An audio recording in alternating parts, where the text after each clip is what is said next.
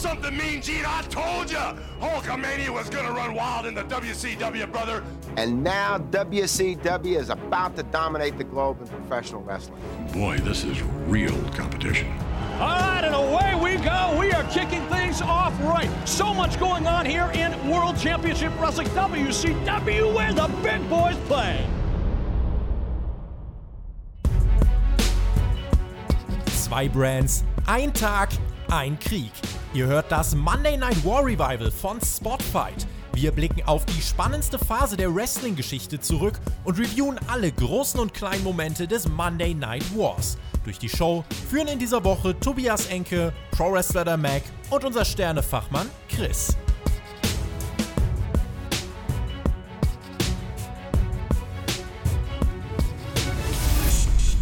Es war eine der einflussreichsten Zeiten der Wrestling-Geschichte. WWF gegen WCW, Ted Turner gegen Vince McMahon, Raw vs.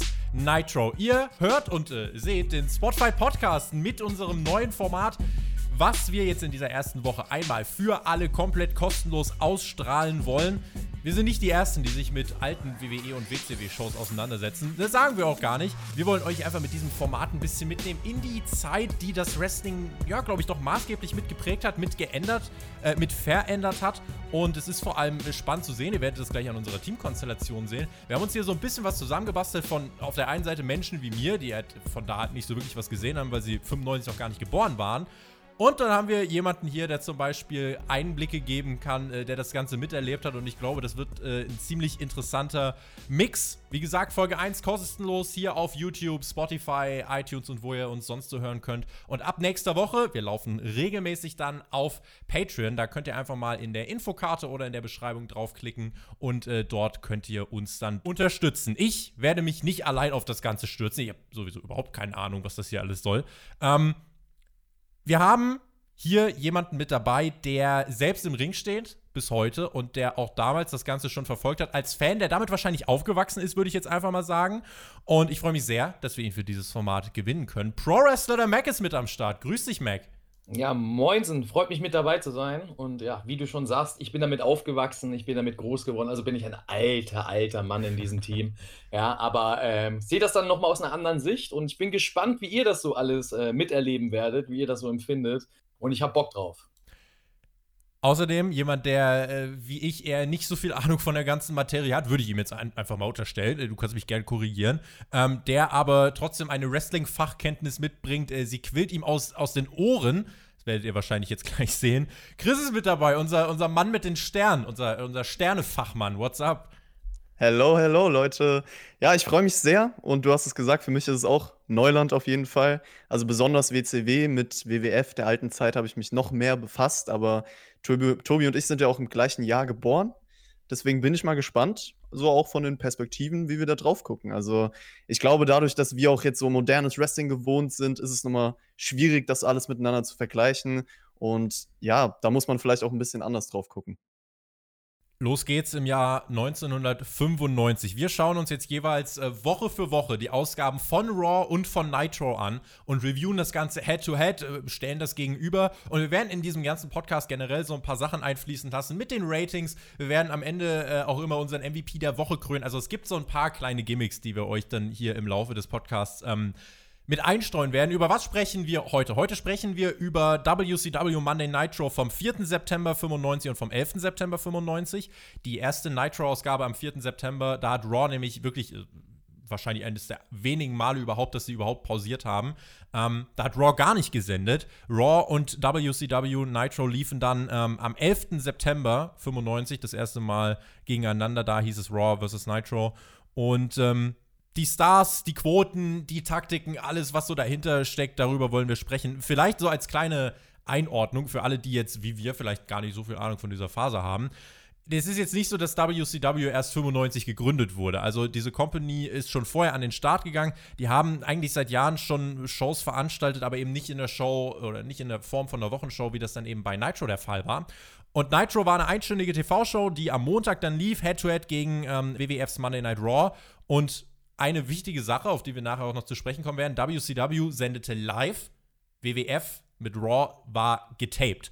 Und ähm, das kostete Raw Quote. wie sich das dann entwickelt hat und wie der Krieg sich dann zugespitzt hat, all das ähm, ja, werden, wir, werden wir dann hier analysieren. Mac, du hast das, hast das Ganze ja miterlebt. Wie muss ich mir das jetzt vorstellen? Ich kenne jetzt gerade nur diesen sagenumwobenen Wednesday Night War zwischen AEW und NXT. Wenn ich mir aber das hier so ein bisschen anschaue, ähm, ich glaube, da steckt ein bisschen mehr Feuer dahinter, oder? Oh ja, es ist eine ganz, ganz andere Welt. Also das ist ein viel größerer Krieg gewesen und ähm, ja auch, äh, sage ich mal, äh, politisch unkorrekt.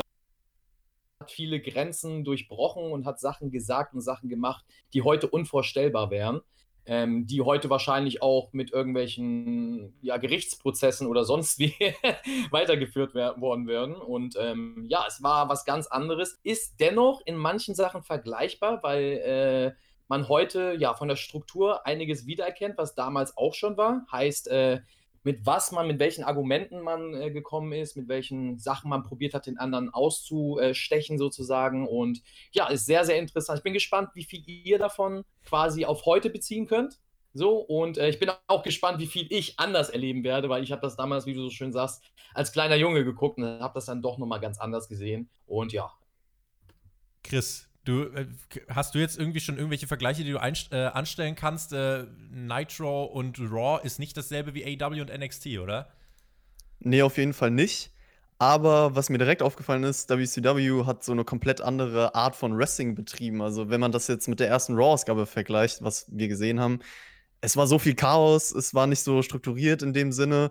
Und ich bin auch mal gespannt, weil ihr habt, ihr habt jetzt beide gesagt, so klar, da gibt es mehr Shoots und so als bei NXT und AEW heutzutage beide Companies erwähnen sich. Das hat man besonders bei WCW gesehen, finde ich persönlich. Ich bin mal gespannt, wann das bei, bei WWF dann der Fall ist in den nächsten Wochen.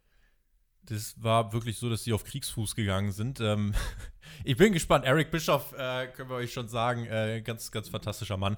Ähm, es hat, passt auch zu ihm, ja. Ich, es, es, gibt noch ein Gimmick, was wir hier einbauen werden. Und zwar, das werde ich euch jetzt direkt am Anfang, weil das ist, wir werden jetzt nicht alles durchplanen. Das heißt, manche Sachen werden sich hier komplett organisch ergeben, aber eine Sache haben wir uns im Voraus überlegt. Es wird ein Segment geben, jede Woche, also wenn ich dabei bin. Wir werden versuchen, das vielleicht noch für euch als Einordnung, das regelmäßig zu bringen. Woche für Woche. Ob wir immer die Dreierkonstellation schaffen, das, ich meine, jetzt haben wir gerade halt viel Zeit, aber irgendwann werden auch wir mal wieder arbeiten müssen.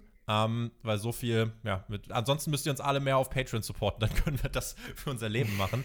ähm, nein, aber wir werden versuchen, immer diese Dreierkonstellation beizubehalten, aber vielleicht ist auch mal nur der Chris und der Mac da, vielleicht mal nur ich und der Chris. Irgendwie so werden sich die Konstellationen immer zurechtschaukeln. Aber eine Sache wird bleiben. Wenn ich nämlich da bin, ähm, ich habe ein Soundboard stehen. So. Und der Chris und der Mac, ihr könnt euch absprechen oder ihr, keine Ahnung, ähm, wie, wie ihr es ausmacht. Es wird ein Segment geben, jede Woche. Da könnt ihr einfach dann mir in die Bresche springen und sagen, Tobi, ähm, dieses Segment musst du jetzt reviewen mit einem Soundeffekt und dann könnt ihr mir einen Soundeffekt sagen. Ich habe hier von der Zahl 0 bis 99, also dann 100 Stück insgesamt. Ähm, Manche sind weniger spektakulär, die sind tatsächlich sehr, äh, ja, die, da hört man gar nichts. Andere werden die Hörer zu Ohrenkrebs treiben und andere sind halt auch einfach nur lustig. Aber wenn jetzt hier zum Beispiel so ein Echo ist mit zwei Sekunden Delay, äh, dann wird das Segment Horror für alle. Aber. das, dann äh, Hauptsache ein langes Segment nehmen. Ja, Alter. Erste, ich glaube, das wird ganz lustig. Ähm, und ihr müsst dann gucken, ähm, ne? wenn, wenn euch Effekte, wenn ihr euch irgendwie dann äh, eine Effektnummer merkt und die sagt, boah, die ist geil, ihr könnt ihr das nächste Mal wieder nehmen. Ähm, aber ihr müsst euch, glaube ich, so ein bisschen durchtasten durch das Soundboard. War, wo sind jetzt welche Effekte und so? Ich glaube, das ist ganz lustig. Äh, wo sind die Schmuckstücke? Wo, mhm. wo sind die, wo sind das die Schmuckstücke? Rätselspiel, das große, ja. und da könnt ihr mal so ein bisschen suchen und wir können uns noch einen Namen dafür irgendwie ausdenken. Ihr da draußen, Ihr seid ganz wichtig für dieses Format, denn ähm, sowas wie dieses äh, Soundboard-Gimmick, wir müssen das irgendwie benennen. Wir müssen generell so, so, ein paar Sachen müssen wir hier benennen, weil wir haben uns einfach mal drauf gestürzt, aber wir wollen euch da natürlich mitnehmen und äh, deswegen äh, natürlich auch gerade die Supporter auf Patreon, ihr seid äh, gefragt, wir werden eure Kommentare dann auch mitverwenden und ähm, ich ja, bin gespannt, wie dieses Format ankommt. Wir versuchen euch da so ein bisschen aus der aktuellen äh, Wrestling-Situation noch so ein bisschen rauszureißen. Das heißt, das soll auch ein Format für alle sein. Egal, ob ihr es gesehen habt oder nicht, ähm, lehnt euch zurück. Entweder ihr seht das Ganze hier, wenn ihr das nicht ertragen wollt, gibt es natürlich das Ganze auch als MP3-Version. Ich würde sagen, Leute, seid, seid ihr bereit? Sollen wir, sollen wir einfach mal reinstarten? Oh yeah, Let's brother. go. Oh yeah, brother. Ausgabe 1, WCW Monday Nitro, Mall of America, Minneapolis, Minnesota. Wir schreiben den 4. September 95. Es gibt ein feuriges Intro, es gibt viel Explosion und wir sind in einer Einkaufsmall. Das ist mal eine Location für eine, für eine Wrestling-Veranstaltung. Gab einen Hubschrauber-Shot von dieser Mall von draußen und dann begrüßten uns Eric Bischoff und Steve McMichael, den wir äh, uns unter dem tollen Namen Mongo merken können. Warum heißt der Hier Mongo? kommt's Mongo. Hat, hat irgendwas mit der NFL-Vergangenheit zu tun, oder? Mac? Äh, ja, ich glaube. Ich weiß auch nicht hundertprozentig, aber der wurde schon zu Ende äh, Mongo genannt. Also ich weiß nicht, aus welchen Gründen das kommt. Keine Ahnung. der ich war- es gern immer ganz lustig, ja, ihn, ihn Mongo zu nennen, aber es hat andere Gründe. Ja. der war äh, das, das, was ich gesehen habe, der war im selben Jahr bei WrestleMania 11 und äh, war da als Lumberjack am Ring, äh, als Bam Bam Bigelow und Lawrence Taylor aufeinander trafen. Und äh, da war irgendwie schon bei, bei WWF dann zu sehen und jetzt dann halt bei WCW. Ähm, Wäre jetzt nicht so schlimm gewesen, wenn er nicht da am Start gewesen wäre. Ich halte ihn für einen schrecklichen Kommentator, aber das ist nochmal eine andere Geschichte. Be Ähm, besser als im Ring. Besser be- als im Ring. Besser, besser als im Ring, höchstwahrscheinlich. Äh, die, die Location, ein, ein Einkaufscenter, ich habe das jetzt schon angesprochen, Chris, das ist unkonventionell. Ja, aber hat perfekt gepasst irgendwie zu, zu diesem ganzen Style. Ich habe es am Anfang schon gesagt, einfach nur Chaos.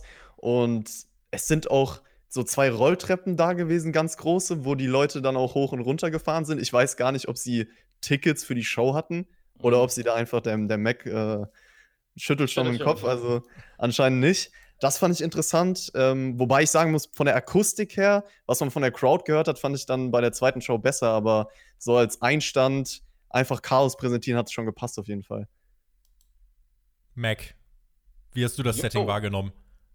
Ja, definitiv was anderes. Also es ist ja bis heute, auch für die Leute, die das damals schon gesehen haben, bis heute im Kopf geblieben, sowas. Also dass die WCW mal in einer Einkaufshalle oder Einkaufszentrum veranstalten, das eben bei dem sozusagen Debüt des ähm, ja, ist was Außergewöhnliches gewesen. Wie Chris ein bisschen von der Akustik ein bisschen sch- schwächer als jetzt bei der zweiten Show.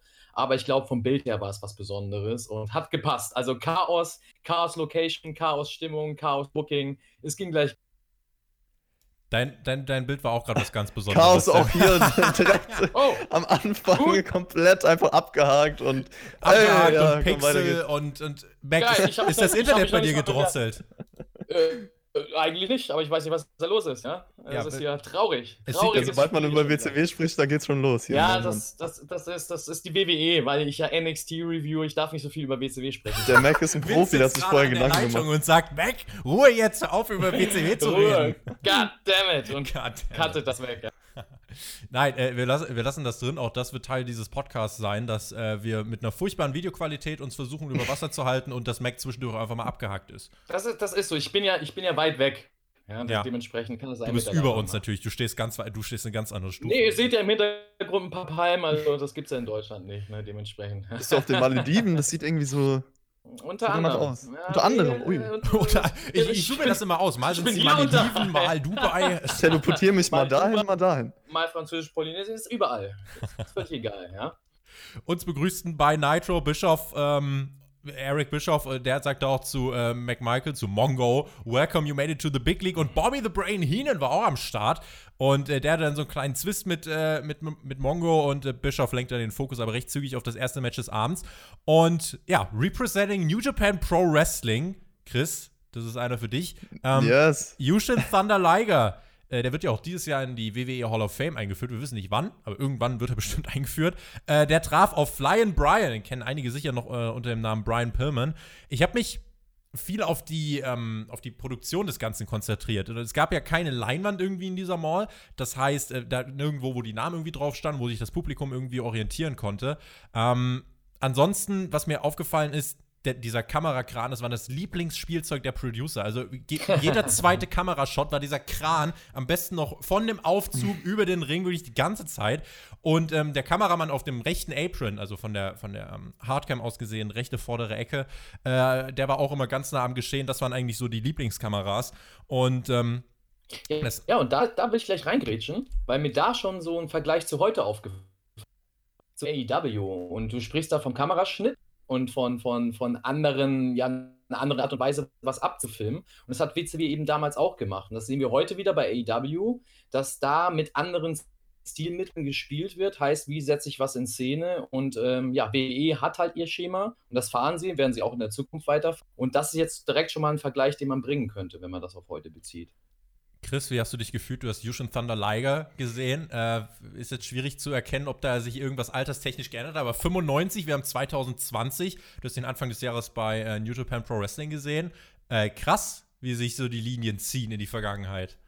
Verrückt und mir ist auch aufgefallen, dass das kann man jetzt im Nachhinein in der Retro-Perspektive sagen, was er dann mit 55 noch im Ring abgeliefert hat, da muss man einfach Respekt zollen, weil vom Bewegungsablauf hat sich auch gar nicht so viel getan. So klar, er war damals 30, war in seiner Blütezeit sozusagen.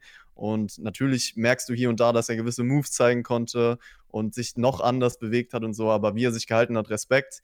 Ich fand es auch interessant, dass man direkt New Japan Pro Wrestling erwähnt hat, auch öfter so an dem Abend. Also da macht man ja heute auch jetzt nicht so ein Riesengeschrei drum, immer wieder andere Companies hervorzuheben. Aber da hatten sie kein Problem mit. Und ja, in dem Match an sich ist mir dann auch ein paar Unterschiede aufgefallen. Ich glaube, so der Ziel des Ganzen war, war Highflying zu präsentieren auf jeden Fall. So einen anderen Stil, als man das vielleicht in der WWF damals gesehen hat. Das ist einer der, der zentralen Punkte, auch die habe ich, hab ich hier stehen. Das Match selber war, wenn man es jetzt technisch analysiert, vielleicht hier und da so ein bisschen sloppy, gerade bei diesen Headsets am Anfang war so ein bisschen, uh, waren beide, keine Ahnung, ob die aufgeregt waren oder whatever. Ähm, Liger zeigt dann auch den Romero Special, Eric Bischoff, ähm, hm. der, der war übrigens auch, der, der ist halt der Lead-Kommentator gewesen, der ist da krass abgegangen. Ähm, Eric Bischoff, ja, der, der, der, der Lead-Kommentator, McMichael, ähm, Mongo und Bobby Heenan, das war dann quasi das Kommentatorenteam um Bischoff herum und die haben sich so ein bisschen gezankt. Das waren so die, die haben sich halt, weiß nicht, ob sie die Heels waren in dem Fall, aber sie waren halt jedenfalls die, die sich gezankt haben und Bischoff war mal der, der geschlichtet hat. Im Match selbst, es ging hin und her, Liger hatte mehrere Nearfalls, ähm, einmal nach einem Superplex, einmal nach einer Powerbomb und es gab auch ein. Äh Ganz kurz zu den Moves, die du jetzt genannt hast, also die zwei Superplex Powerbomb. Da ist mir aufgefallen, die waren viel kürzer durchgezogen irgendwie, als man das heutzutage öfter sieht. Also der Superplex war ja richtig knapp sozusagen, auch die Powerbomb. Ich glaube, mehrere Moves in dem Match, das ist mir irgendwie aufgefallen. Kann der Mac vielleicht was zu sagen, ob das, ob das öfter ja. der Fall war? An sich zum ganzen Stil. Also Tobi hat ja gerade gesagt, ähm, die Head Scissors und so, die waren nicht ganz so rund und nicht ganz so sauber. Und äh, das finde ich schön, dass er das sagt, weil genau das ist das, äh, was ich immer meinte mit dem heutigen Wrestlern, wie athletisch die sind und wie gut die arbeiten, dass es heute für mich eher ein Turnen ist, um das gar nicht negativ zu beschreiben, anstatt Wrestling, weil damals hattest du das nicht. Du hattest, selbst ein Rey Mysterio würde für die Verhältnisse, sage ich jetzt mal, die man heute gewohnt ist, eher unsauberer in eurer Sicht arbeiten und nicht so rund. Und das hat eben den Kampf ausgemacht. Also ähm, das ist eben keine Turnshow, es ist ein Kampf und da kann nicht alles rund laufen. Und äh, für mich find, empfinde ich, einfach das ein bisschen ausgemacht, dass du es mehr abkaufen kannst, dass es echt ist und weniger, dass es eine Zusammenarbeit ist was ja heute ein Unterschied ist. Ne? Genau, heute dass ja der Gegner sich auch wehrt und allein deswegen jede Aktion gar nicht so exakt durchgehen kann, weil der Gegner Richtig. versucht, dich da aus dem Gleichgewicht zu bringen und dann kann Genau, der geht nicht mit, der probiert zu blocken, der, der probiert selber irgendwie rauszukommen. Ja. So, so, und, äh, so, so kann man es sehen, auf jeden Fall. Also kann ich voll nachvollziehen, aber ich würde sogar andersrum argumentieren, dass ich bei den Aktionen dann dachte, okay, dadurch, dass sie, weiß ich nicht, gebotcht waren sozusagen oder nicht richtig funktioniert haben, hat man mich so ein bisschen aus der Illusion rausgenommen. Das hängt, glaube ich, viel mit deinem modernen Rest oder mit unserem, genau, also ja, genau, modernen das ist halt einfach eine andere Wir haben es halt so Aber ich kann es voll verstehen. Ja. Richtig.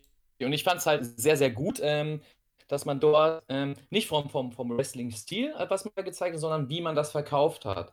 Beispielsweise gab es einmal so, so einen Konter äh, mit, äh, nach der Hetzer-Geschichte von, von Pillman, äh, wo die Kommentatoren darauf eingegangen sind, dass ein Dropkick eigentlich eine Aktivaktion ähm, ist und keine defensive Aktion und er das jetzt aber mal als, als Konter genutzt hat. Und das haben sie so hoch gehypt, dass du wirklich gedacht hast, wow, der Dropkick, das ist eine krasse Aktion. Und äh, musst du mal auf die heute beziehen. Heute zeigst du einen Canadian Destroyer und da gibt es Applaus und danach gibt es 10.000 andere Aktionen. Ne? Die Kommentatoren haben gar nicht mehr die Chance, so darauf einzugehen. Das finde ich halt, hat seinen Charme und macht das Ganze noch ein bisschen runter. Und die Fans sind natürlich heißer. Ne? Also, wie er schon gesagt hat, es gab tatsächlich eins bei ja, Fuck-Ups, aber die Fans haben das total verziehen und haben einfach weiter gefeiert. Und das hat das Match im Großen und Ganzen als solide oder dargestellt. Also, ich fand es äh, ein guter Einstieg und rückwirkend betrachtet zwei Riesennamen zum Opener. Also, das muss man sich mal vorstellen. Flying Brian Pillman gegen Yushin Thunder Liger. Hm. Ist ein, ist ein guter Einstieg Hoffe, wir machen für euch auch eine gute Arbeit im Einstieg. Wie gesagt, das Gimmick mit Mac und seiner Kamera. Äh, Ja, ich das wollte gerade schon wieder. Was ist da schon wieder los? Ich bewege mich noch nicht mal wirklich, ja? Das ist hier Nee, das, das Bild bewegt sich auch nicht, aber, aber ist, ist eigentlich auch egal. Das ist unglaublich, was hier wieder. Nein. Ja, Irgendjemand sägt an deiner Vielleicht Leitung. Wellen, bei, guck mal, vielleicht ist starker Wellengang, guck vielleicht mal hinter. Ja. ja, das kann sein, dass wir.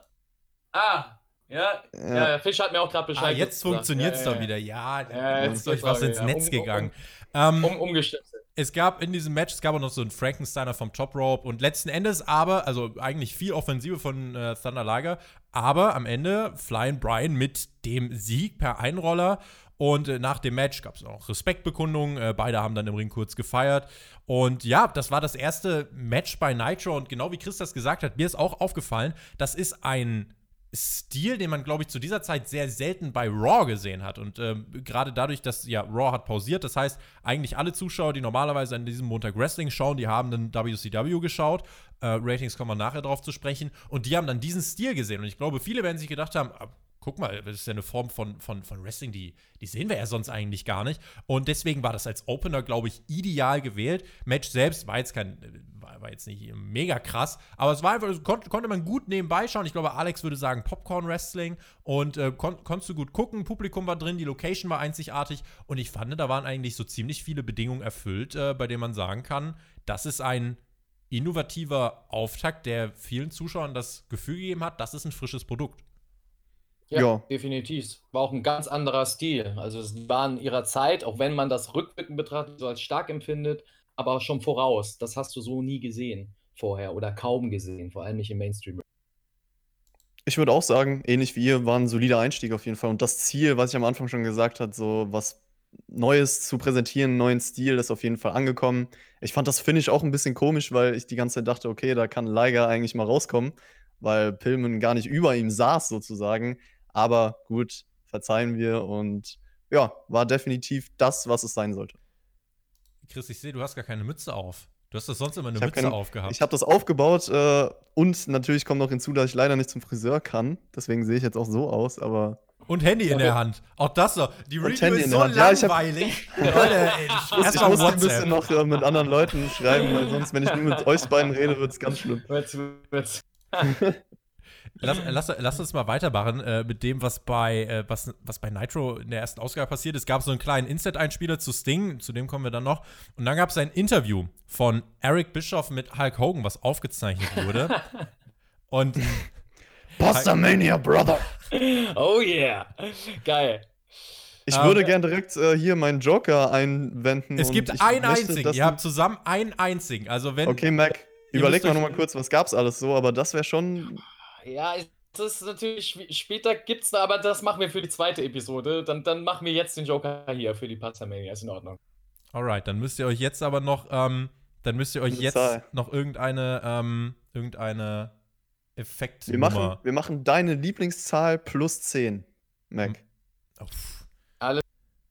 Also, äh, was ich kann ja, ihr könnt, macht ihr euch mal gerade Gedanken zur Nummer und ich kann mal gerade ganz kurz Wir machen's. erklären. äh, Ja, äh, äh, über, überlegt ihr euch mal eine Nummer und ich kann ganz kurz einordnen. Äh, Hulk Hogan äh, bei WCW, jetzt fragen sich einige, äh, WrestleMania 3, Andre the Giant, das war doch WWE. Äh, ja, der Mann war dann aber bei WCW und zwar äh, war es ja so, dass sein, sein, sein Stern bei WWE so ein bisschen äh, um WrestleMania 8, WrestleMania 9 herum so ein bisschen äh, begann zu sinken und äh, WWE hat dann versucht, Lex Luger als den neuen Hulk Hogan, als diesen ähm, Amerikaner-Hero darzustellen. Ähm, und Hogan ist dann 94 von Eric Bischoff zu WCW geholt worden, wurde einen Monat später World Champion, hat sich den Titel von Ric Flair geholt. Und auch Ric Flair, das vielleicht als Namenseinordnung, der hat ja ganz früh in den Anfangszeiten von WCW dort schon äh, quasi Auftritte absolviert, ist dann von 91 bis 93 zur WWF gegangen und ist dann aber wieder zu WCW zurückgekehrt. Er hatte vorher so ein ähm, Loser Leaves WWF-Match gegen Mr. Perfect verloren. Äh, so here we are. So, und dann war eben Hogan und der Pasta-Stand. So, und jetzt will ich eine Nummer von euch hören. Do it. 17? Ma Yeah. Ma Ma Max Qualität, ich habe hab keine Zahl. Ja, ich habe auch nur. Ach so. Ja, ja, hm, ja, ja. Irgendwas mit sieben. Hört man Ah, mich, sieht man mich, sieht man mich. Ich bewege, rede Nee, langsam. nee, mm. Zehn. Das ist bei uns Bist du, ein bist du Vanguard One hier oder warum? 10 plus 7. Ja, ich glaube, der stört, der Matt Hardy, der macht hier irgendwas. Ich, ja, ich höre so ein, so ein, so ein Summen. Irgendwas ist da.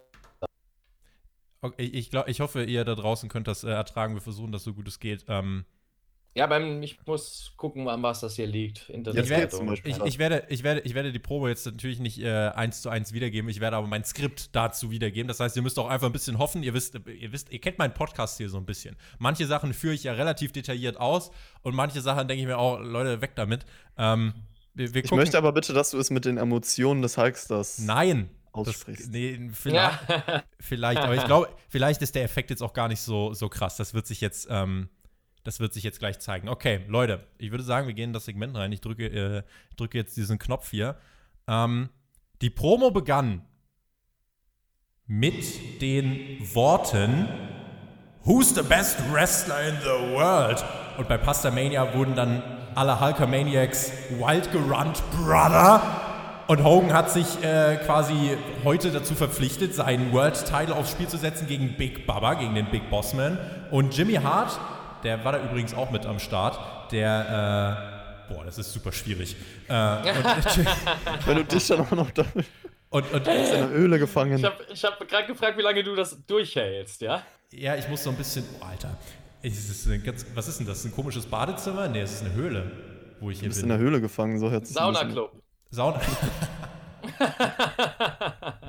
Jimmy Hart, der stand auch irgendwo in der Menschenmasse vor dem Pasta-Stand. Das war der Manager von Hulk Hogan. Und Hogan äh, schrie energisch und hat, hat einen äh, quasi bei jedem Brother, also ihr müsst mal jetzt, bei jedem Brother einen Shot nehmen und ihr werdet den Rest dieser Review nicht überleben können. Ähm, es gab die Ansage an Big Baba, All my Pasta Maniacs will run wild on you. Wer ist der geilste Brother? War eigentlich Sinn und Zweck der, der ganzen Promo. Und letzten Endes, ja, Eric Bischoff hat er dann einfach noch gesagt, hier, äh, Big Baba, nimm dich, nimm dich in Acht und wir werden dich heute im äh, Main Event, werden wir dich abfertigen, ich und meine ganzen Hulkamaniacs. Brother. Puh. Alter, mein Kopf. Aber ah, waren ja nur zwei Shots, geht eigentlich. Das, aber Hogan ging es nicht anders mit dem Kopf, glaube ich, danach. nee, Chris, die, die, die, die Brothers auch gar nicht ähm, jetzt in meiner, in meiner äh, Darbietung, sondern mehr also tatsächlich in, in, in der, in der Hulk Hogan-Darbietung, weil dort wirklich alle drei Sekunden Brother, Brother, Brother, wirklich überall. Äh, das war, äh, das war krass. Ich habe mir, hab mir aufgeschrieben dazu, ähm, Seth Rollins verhält sich heute so, wie Hulk Hogan damals Promos gehalten hat. Kann das sein? Ja, Darum hasst man ihn. Ja. Und Hulk Hogan, ist, er wäre der größte Heel heute mit, sein, mit seinen Promos. So die, die ersten Worte von wegen äh, Who's the best, brother? Und, und dann alle Kinder so wie rum, ja, du. Und es ist äh, ganz, ganz skurril. Eine Art von Promo, ich sag mal so, man kennt ja ein bisschen was von Hulk Hogan und ich konnte mich da schon so ein bisschen drauf einstellen, aber das dann so schon mal zu sehen, das war schon, ich fand das ganz interessant, Chris. Ja, ist halt auch so voll over the top gewesen. Und wenn man sich darauf einstellt, dann kann man das bestimmt unterhaltsam auch finden. Ich fand's cool, dass er Wrestler gesagt hat und nicht Sports Entertainer, sondern er ist ja, Wrestler. Wir sind ja auch bei WCW. Ja? Sind WCW sind Wrestler. Ja? Okay, okay. da geht das, ja, da, also generell das ganze Wording und so in dieser Promo. Ähm, Gab es dafür ein Skript oder hat er das einfach frei Schnauze gehalten? Ich denke mal, das war free. Also, soweit Hogan halt frei, äh, frei seine Promos macht. ja, also, Pastamania hat er einfach nicht erfunden. Das, das, das war ja auch schon überall. Genau, das ist ja seine, naja, es war ja seine Restaurantkette, ne? Ja. Also, äh, und das war halt, damals hatte auch noch seinen Charme, dass man halt seine privaten äh, Sachen, die man, äh, denen man nachgeht, auch nochmal über das TV-Produkt vermarkten kann mit Pastamania. Nicht schlecht. Ja, also, äh, ob ihr es glaubt oder nicht, damals zu der Zeit wurde das ganz schön gefeiert, dieses Segment. Glaube ich. Äh, auch, auch, die Art und Weise, wie er das spricht, das fanden oder haben viele als cool empfunden. Äh, wo man heute drauf guckt und das eher ein bisschen mehr belächelt oder denkt, oh mein Gott, was ist denn das für ein arroganter Typ? Ähm, ja, war das früher tatsächlich so, wow, das ist ein Held, der ist cool, dem rennen wir hinterher. Ihr könnt euch also an dieser Stelle merken, Effekt Nummer 17 ist das hier. Nur damit wir das mal noch klargestellt haben. Und äh, ansonsten. Wie? Ja. Nennen wir ihn den Hogan-Effekt. den Hogan-Effekt. Ihr müsst, wie gesagt, ihr müsst halt auch so ein bisschen drauf spekulieren. Ich führe ja manche Sachen, führe ich halt in meinem Skript detailliert aus. Manche Sachen weniger. Ich werde in den nächsten Wochen mal noch mal ein bisschen drauf achten. Ähm, aber ich, weiß nicht, ich bin mal gespannt, welches Segment. Max, sag nachher ruhig nochmal, welches Segment du noch irgendwie im Sinn hattest. Da kommen wir nachher vielleicht nochmal drauf zu sprechen. Äh, aber ich werde in den nächsten Wochen mal drauf achten, dass ich vielleicht so Passagen einbringe, wo ihr euch vielleicht im Nachhinein auch ärgert und denkt so, na, warum haben wir den Effekt nicht genommen? Und äh, naja, aber merkt euch auf jeden Fall die 17, das war der Effekt in dieser ersten Folge. Äh, weiter ging es bei Nitro mit einem Match und Eric Bischoff hat gemeint, das hätte zu dieser Zeit überall ein Main Event sein können. Ric Flair gegen Sting. Hätte das denn überall ein Main Event sein können, Mac? Äh, war es ja auch, definitiv. Also oft genug. Äh, Ric Flair gegen Sting, auch in späteren Jahren. Äh, man war satt davon irgendwann mal, aber äh, äh, ja, er hat recht. Ric Flair war schon der Nature Boy, das vielleicht zu den Gimmicks. Sting jedoch, der war, also wer jetzt Sting kennt, wie er vielleicht auch ab und zu jetzt mal in der, in der moderneren WWE noch aufgetreten ist, Sting war da nicht dieser Typ mit schwarzem Mantel und äh, schwarz-weißem Facepaint. Er, er trug eine Nee, nee, da war, er war der Stinger. Er war der Stinger. Also der, genau, das ist ja nicht Sting, nicht der Crow Sting. Der Stinger, das ist ein Surfer-Dude. Surfer-Dude mit Gesichtsbemalung und wild, laut, äh, trendy zu der Zeit und äh, ein ganz anderer Charakter. Später war er eher die Emo-Version. Passend, zu Max, passend zu Max Hintergrund, Surfer. und ja, zu dem Match ganz kurz, als das angekündigt wurde, dachte ich so, wow, wir kriegen direkt Sting gegen Ric Flair, so ohne wirkliche Promo davor, ohne Ankündigung, einfach so mitten in der Show. Da dachte ich, oh, das sind schon richtig große Namen, wenn man jetzt mal heutzutage darauf blickt. Und ja, also das hat man gar nicht so krass promoted irgendwie, aber vielleicht auch im Vorfeld und man hat es nicht so mitbekommen. Hat halt einfach so eine große Star Power auch oder man hat mhm. heute weiß man das viel mehr wertzuschätzen, sage ich immer so. Ne? Also was man halt damals teilweise hatte, wird später auch sein. In 20 Jahren gucken wir bestimmt jetzt auch auf die Zeit zurück und denken, boah, was gab es da für geile Wrestler? Ähm, aber damals war das halt eben so, ja gut, kann man mal raushauen. Ist jetzt nicht so besonders, dass man das bewerben muss. Und sind Namen genug, die die Leute ziehen. Ne? Und ich denke mal auch für das Chaos-Booking war es wichtig, dass man halt nicht weiß, was kommt und eben mal so eine Match-Ansetzung rausgehauen werden kann. Ne? Der Stinger also in äh, Pink, mit seinem, mit seinem pinken Facepaint. Er hat auch ganz oft dieses Woo gemacht, was eigentlich immer äh, Ric Flair, wofür er eigentlich nur bekannt war. Ähm, viel konnten die beiden aber eigentlich gar nicht machen. Dann wurde der Fokus nämlich erstmal auf was anderes gelenkt. Ich habe vorhin gesagt, Lex Luger, das war der, der Hulk Hogan eigentlich bei WWF so ein bisschen ersetzen sollte als dieser Poster-Boy. Letzten Endes äh, ist es dann aber so gekommen, Lex Luger, der wenige Tage vorher auch noch bei äh, WWF im TV zu sehen war, den sahen wir dann ganz plötzlich hier auftauchen bei WCW. Und er schlenderte langsam irgendwie in Richtung des Rings, blieb dann auf halbem Wege stehen, verschränkte die Arme und äh, was hatte, das, was hatte das Mac zu diesem Zeitpunkt zu bedeuten? Weil Luger eben ja vorher bei der WWF noch aufgetreten ist, hatte wohl einen Zwist dann irgendwie mit Vince McMahon und hat gesagt, Leute, dann gehe ich halt uh, where the big boys play. Genau, also äh, Rückweg betrachtet, also wenn ich jetzt drauf gucke, ist es was zum Schmunzeln. Ich, das ist für mich mein Highlight. Lex Luger überhaupt, die ganze Darstellung, wie er reinkommt, wie er aussieht, der Look. Ja, allein schon, Wei wei weißes, weißes Hemd und dann äh, seine, seine Haare, dieser Iro oder was das da war. So geil, wie selbstbewusst er da steht, so, ja, ich bin jetzt hier, ja, das ist so, so lustig. Aber es war damals wirklich big, weil, wie du vorhin schon gesagt hast, Lex Luger sollte als neuer Hogan in der WWF aufgebaut werden. Und man hat da sehr viel Zeit reingesteckt und äh, wollte den da auch äh, glänzen lassen. Und Hogan war weg, der war bei der Konkurrenz bei WCW. Und man hat jetzt damit gerechnet, gut, Hogan wird da sein Standardprogramm haben und WCW-Wrestler fertig machen. Und auf einmal kommt, ja, der zweite Hogan, also Lex Luger äh, auch zur WCW und ohne Ankündigung und er stand einfach da. Und das war halt eben so, so, so ein Element, wo man dachte, oh mein Gott, was ist denn jetzt los? Äh, können die Wrestler einfach von Liga zu Liga wechseln? Äh, sind jetzt alle von WWF bei WCW mit drin? Äh, hä, was ist hier los? Hat, hat auf jeden Fall viel Verwirrung gestiftet, glaube ich, auf mhm. jeden Fall, ja. Chris, ja. äh, du, du, ja, wie, wie, hast du das Debüt gesehen? Weil das war jetzt generell für die Inszenierung eines Debüts, auch wenn wir von, von so 2020 draufschauen, war es ja irgendwie ein komisches Debüt, aber die Reaktionen sind ja trotzdem gekommen und auch die Art und Weise, wie Luger sich inszeniert hat, ich fand das auch spannend zu beobachten. Er hat sich ja wirklich dahingestellt und auch die Kommentatoren, Eric Bischofs aus dem Schrein gar nicht mehr rausgekommen. Ähm, und dann stand dieser Lex Luger da, äh, war auch relativ schnell wieder weg aber das war trotzdem im Moment, da äh, haben viele eigentlich auch im Publikum dann ja entsprechend reagiert, so nach dem Motto, what the fuck, was macht er denn hier? So wie Mac das ja auch gerade gesagt hat. Ja, war auf jeden Fall realistischer irgendwie umgesetzt, dass er einfach so rausschlendert und man hat es nicht groß aufgebaut, so als, als Ende der Show oder sowas, wie man das heutzutage oft kennt, wenn so ein großer Return kommt. Fand ich irgendwie ganz interessant, so als Abwechslung. Und mir ist auch aufgefallen, ich glaube, das war bei der zweiten WCW-Folge, dann hat Bischof öfter auch mal gesagt, ja, okay, das ist nicht der erste Name, der von WWF hier rüberkommt, weil die wollen alle rüberkommen. Und ich glaube, das war auch so ein bisschen Sinn der Sache, dass man weiß, okay, es kann jede Woche irgendwas Großes passieren, jede Woche genau. eine riesen Überraschung. Deswegen war das auf jeden Fall auch der Schocker des Abends, denke ich mal, weil er war ja derjenige, der ein paar Tage zuvor noch bei einer Show war, so habe ich das jetzt verstanden, von WWF und dann einfach hier aufgetaucht. Schon crazy. Ja, und wie du sagst, war es authentischer. Ne? Also, dass ja. er eben da äh, einfach rein das später, auch späteren Wochen und äh, anderen Nitros ja noch mit anderen Wrestlern. Ähm, das macht das halt realistischer, als wenn du jetzt so inszeniert wird, wie man es heute kennt. Wie gesagt, die Grundlage ist heute, wir wissen alle, dass es Entertainment ist. Damals war es eben nicht so. Man hat noch mehr damit gespielt, was ist echt und was ist Fiktion. Das wusste der Zuschauer nicht hundertprozentig oder man hat es ihm nicht unter die Nase gerieben. Und so konnte sich jeder, sage ich mal, seinen Teil rausnehmen, an wie viel er glaubt und an wie viel er nicht glauben mag. Und das fand ich, hat die Faszination dann nochmal ausgemacht.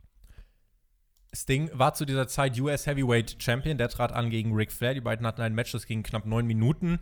Ähm, schneller Beginn und dann wirklich ein Overkill. Ich nenne es ein Overkill an diesen Body Presses Press, oder Gorilla Presses. Und vor allem Flair.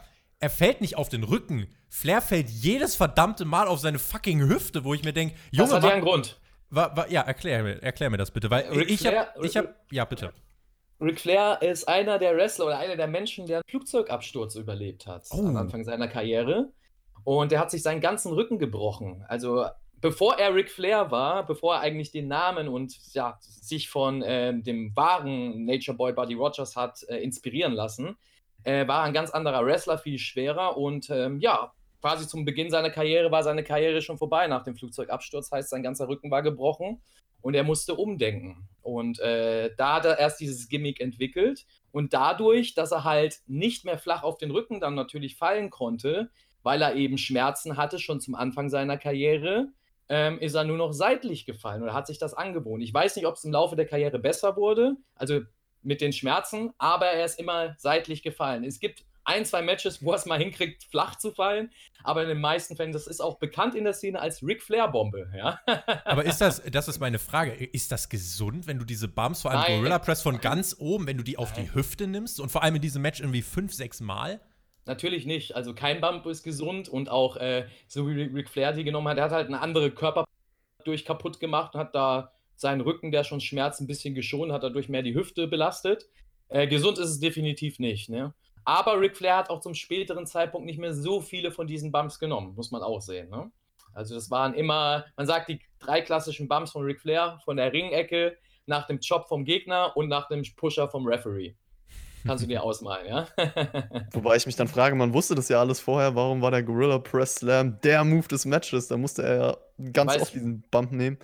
Naja, weil, weil es eben der Stinger ist und der Stinger zu der Zeit das ein Signature-Move von ihm war. Und das wollten die Leute sehen. Ne? Und darauf hat man aufgebaut, das hat man gezeigt. Und ja, warum jetzt hundertprozentig, da müsst ihr mal den Ric Flair oder den Sting mhm. fragen, warum er das macht. Ob die sich noch daran erinnern können, weiß ich nicht. Ja? Aber Selling, Selling, von Ric Flair in dem Match war trotzdem so ein bisschen mein Highlight. Also Ric Flair Überhaupt. generell in diesem Match, sein, sein, ganzer fucking Charakter, wie der Typ aber ja. wirklich ja. sich komplett over the top inszeniert. Und was ich krass bei ihm finde, ähm, das habe ich jetzt, nachdem wir diese ganze erste Woche gesehen haben, das ist so einer der Typen, die wirklich eine ganz eigene Art und Weise haben, sich im Ring zu bewegen. Wenn ich mir zum Beispiel Hulk Hogan und, und Lex Luger irgendwie anschaue, irgendwo ist dann ein relativ generischer Stil dahinter. Wenn ich mir Ric Flair anschaue, der Typ bewegt sich eigen, der Typ wie er interagiert mit dem Publikum, mit dem Referee, das ist alles eigen und das äh, sticht alles irgendwie heraus und es sprüht vor allem vor so viel Charisma. Also man, man, man klebt an diesem, an diesem Mann mit seinen Augen und denkt sich, äh, was, was, macht er denn jetzt schon wieder? Du kannst überhaupt nicht vorhersehen. Dann wird er in den Turnbuckle geschmissen und fliegt dabei halb aus dem Ring und so. Mhm. Und ich fand das dann alles so Elemente, bei denen ich jetzt auch wirklich dann so äh, mehr und mehr auch in dieser Frühzeit von Ric Flair verstehe, warum er so ein großer Deal geworden ist. Ganz einfach, weil er halt wirklich jemand war, der einfach in seiner ganzen Art und Weise, wie er sich gegeben hat, sehr einzigartig im Ring agiert hat.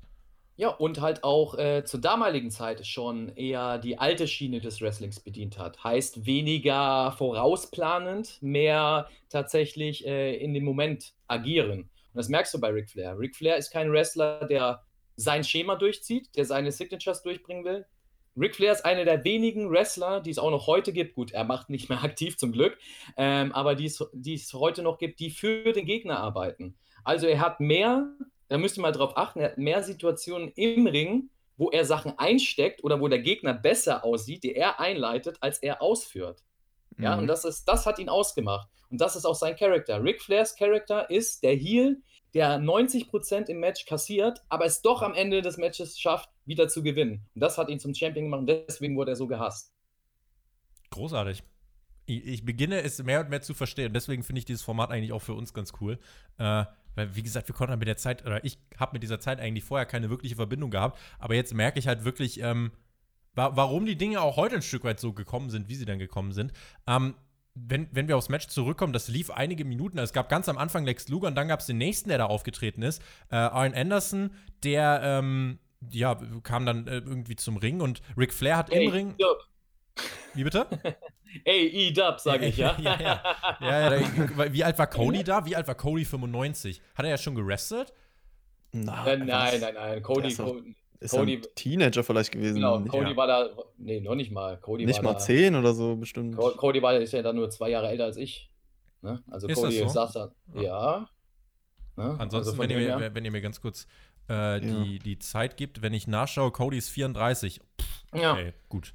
Äh, Siehst du? Ja, also dann äh, können wir uns äh, sparen, ob er da schon im, irgendwas Richtig, gemacht hat. Vielleicht hat ja. ihm sein Vater schon mal zu Hause einen äh, Figure Four oder sowas gezeigt. Und da, Ähm, da, da, das fand ich ganz flashig, dieses, dieses Arn Anderson reinkommen.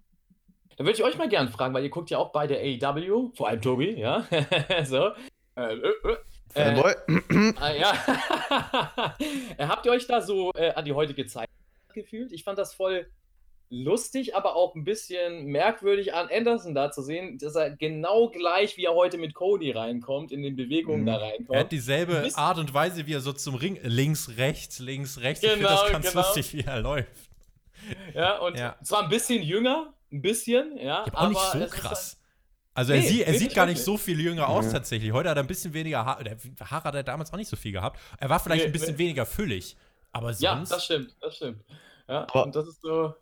Generell, generell fand ich es spannend, weil Arn Anderson und Ric Flair haben ja eine Riesengeschichte. Und Mhm. da war so der erste Zeitpunkt wo der, in der Show, wo ich mich auch gefragt habe, okay, da könnte man jetzt so eine persönliche Geschichte auch mit Vergangenheit aufbauen. Und das hat mich so ein bisschen gespannt gemacht auf die nächsten Wochen, wie man das zwischen den beiden weiterführt, weil eigentlich wusste man ja in dem Moment gar nicht, okay, warum attackiert ihr ihn jetzt? Außer da gab es irgendwie vorher was. Die- Ich glaube, die Mhm. beiden haben sich einfach, seitdem sie geboren sind, gehasst. Ich glaube, das ist der Hintergrund der Geschichte. Ja, und vor allem war es halt schockierend, weil, äh, wie du sagst, die haben eine gemeinsame Geschichte. Es war die Gruppierung, äh, Ja, genau. und Four später Horsemen, wieder ja. mit den Four Horsemen. Ja.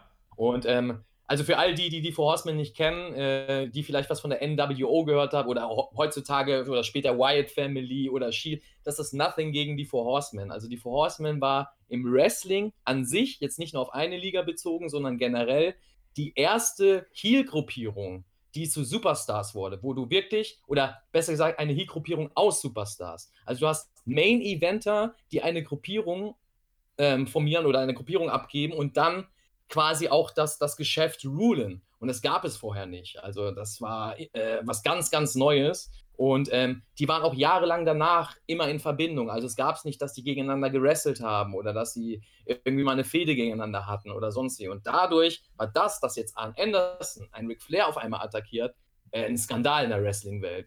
Keiner wusste, was ist denn da jetzt auf einmal los. Das wäre so. ja, genau. Genau, das hat mich dann auch so ein bisschen gespannt gemacht, weil ich Mhm. wusste ja auch so vor Horseman, man kennt sich ja ein bisschen schon aus, man hat sich ja damit auseinandergesetzt und deswegen war das für mich sehr schockierend und random irgendwie, aber ich, ich hoffe einfach, man hat ja jetzt die zweite Folge auch schon gesehen, da hat man ja ein bisschen nochmal was angesprochen, dass da so eine persönliche Geschichte einfach daraus entsteht. Mhm. Ja, deswegen, wer weiß, welchen Groll der gute Herr Anderson da noch hegt gegen Ric Flair. Ich glaube, das wird sich in den nächsten Wochen dann noch ein bisschen ähm, besser zeigen. Match selbst, ähm, Arn Anderson kam raus, Ric Flair setzte im Ring den Figure for Leglock an, äh, griff in die Seile, um den Hold zu verstärken. Der Referee zählte eins, zwei, drei, vier.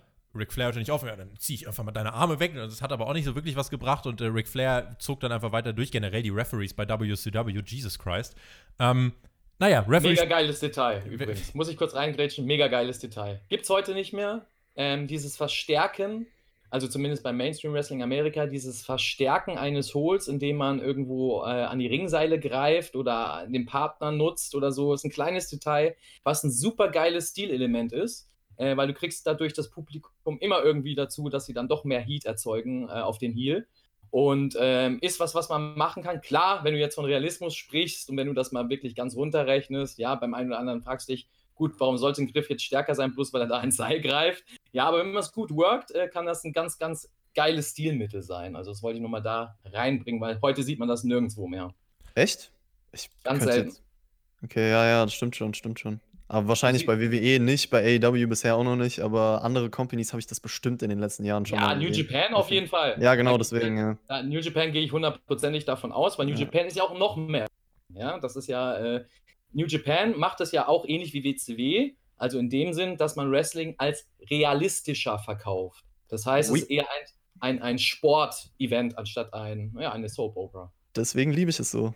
Super geil. Guter Geschmack, Tobi. Äh, Tobi sag ich schon. Tobi, hallo. Ja, da, danke, danke, danke, danke, danke. Tobi Danke, auch. danke, AEW danke. ist alles das Gleiche, ja.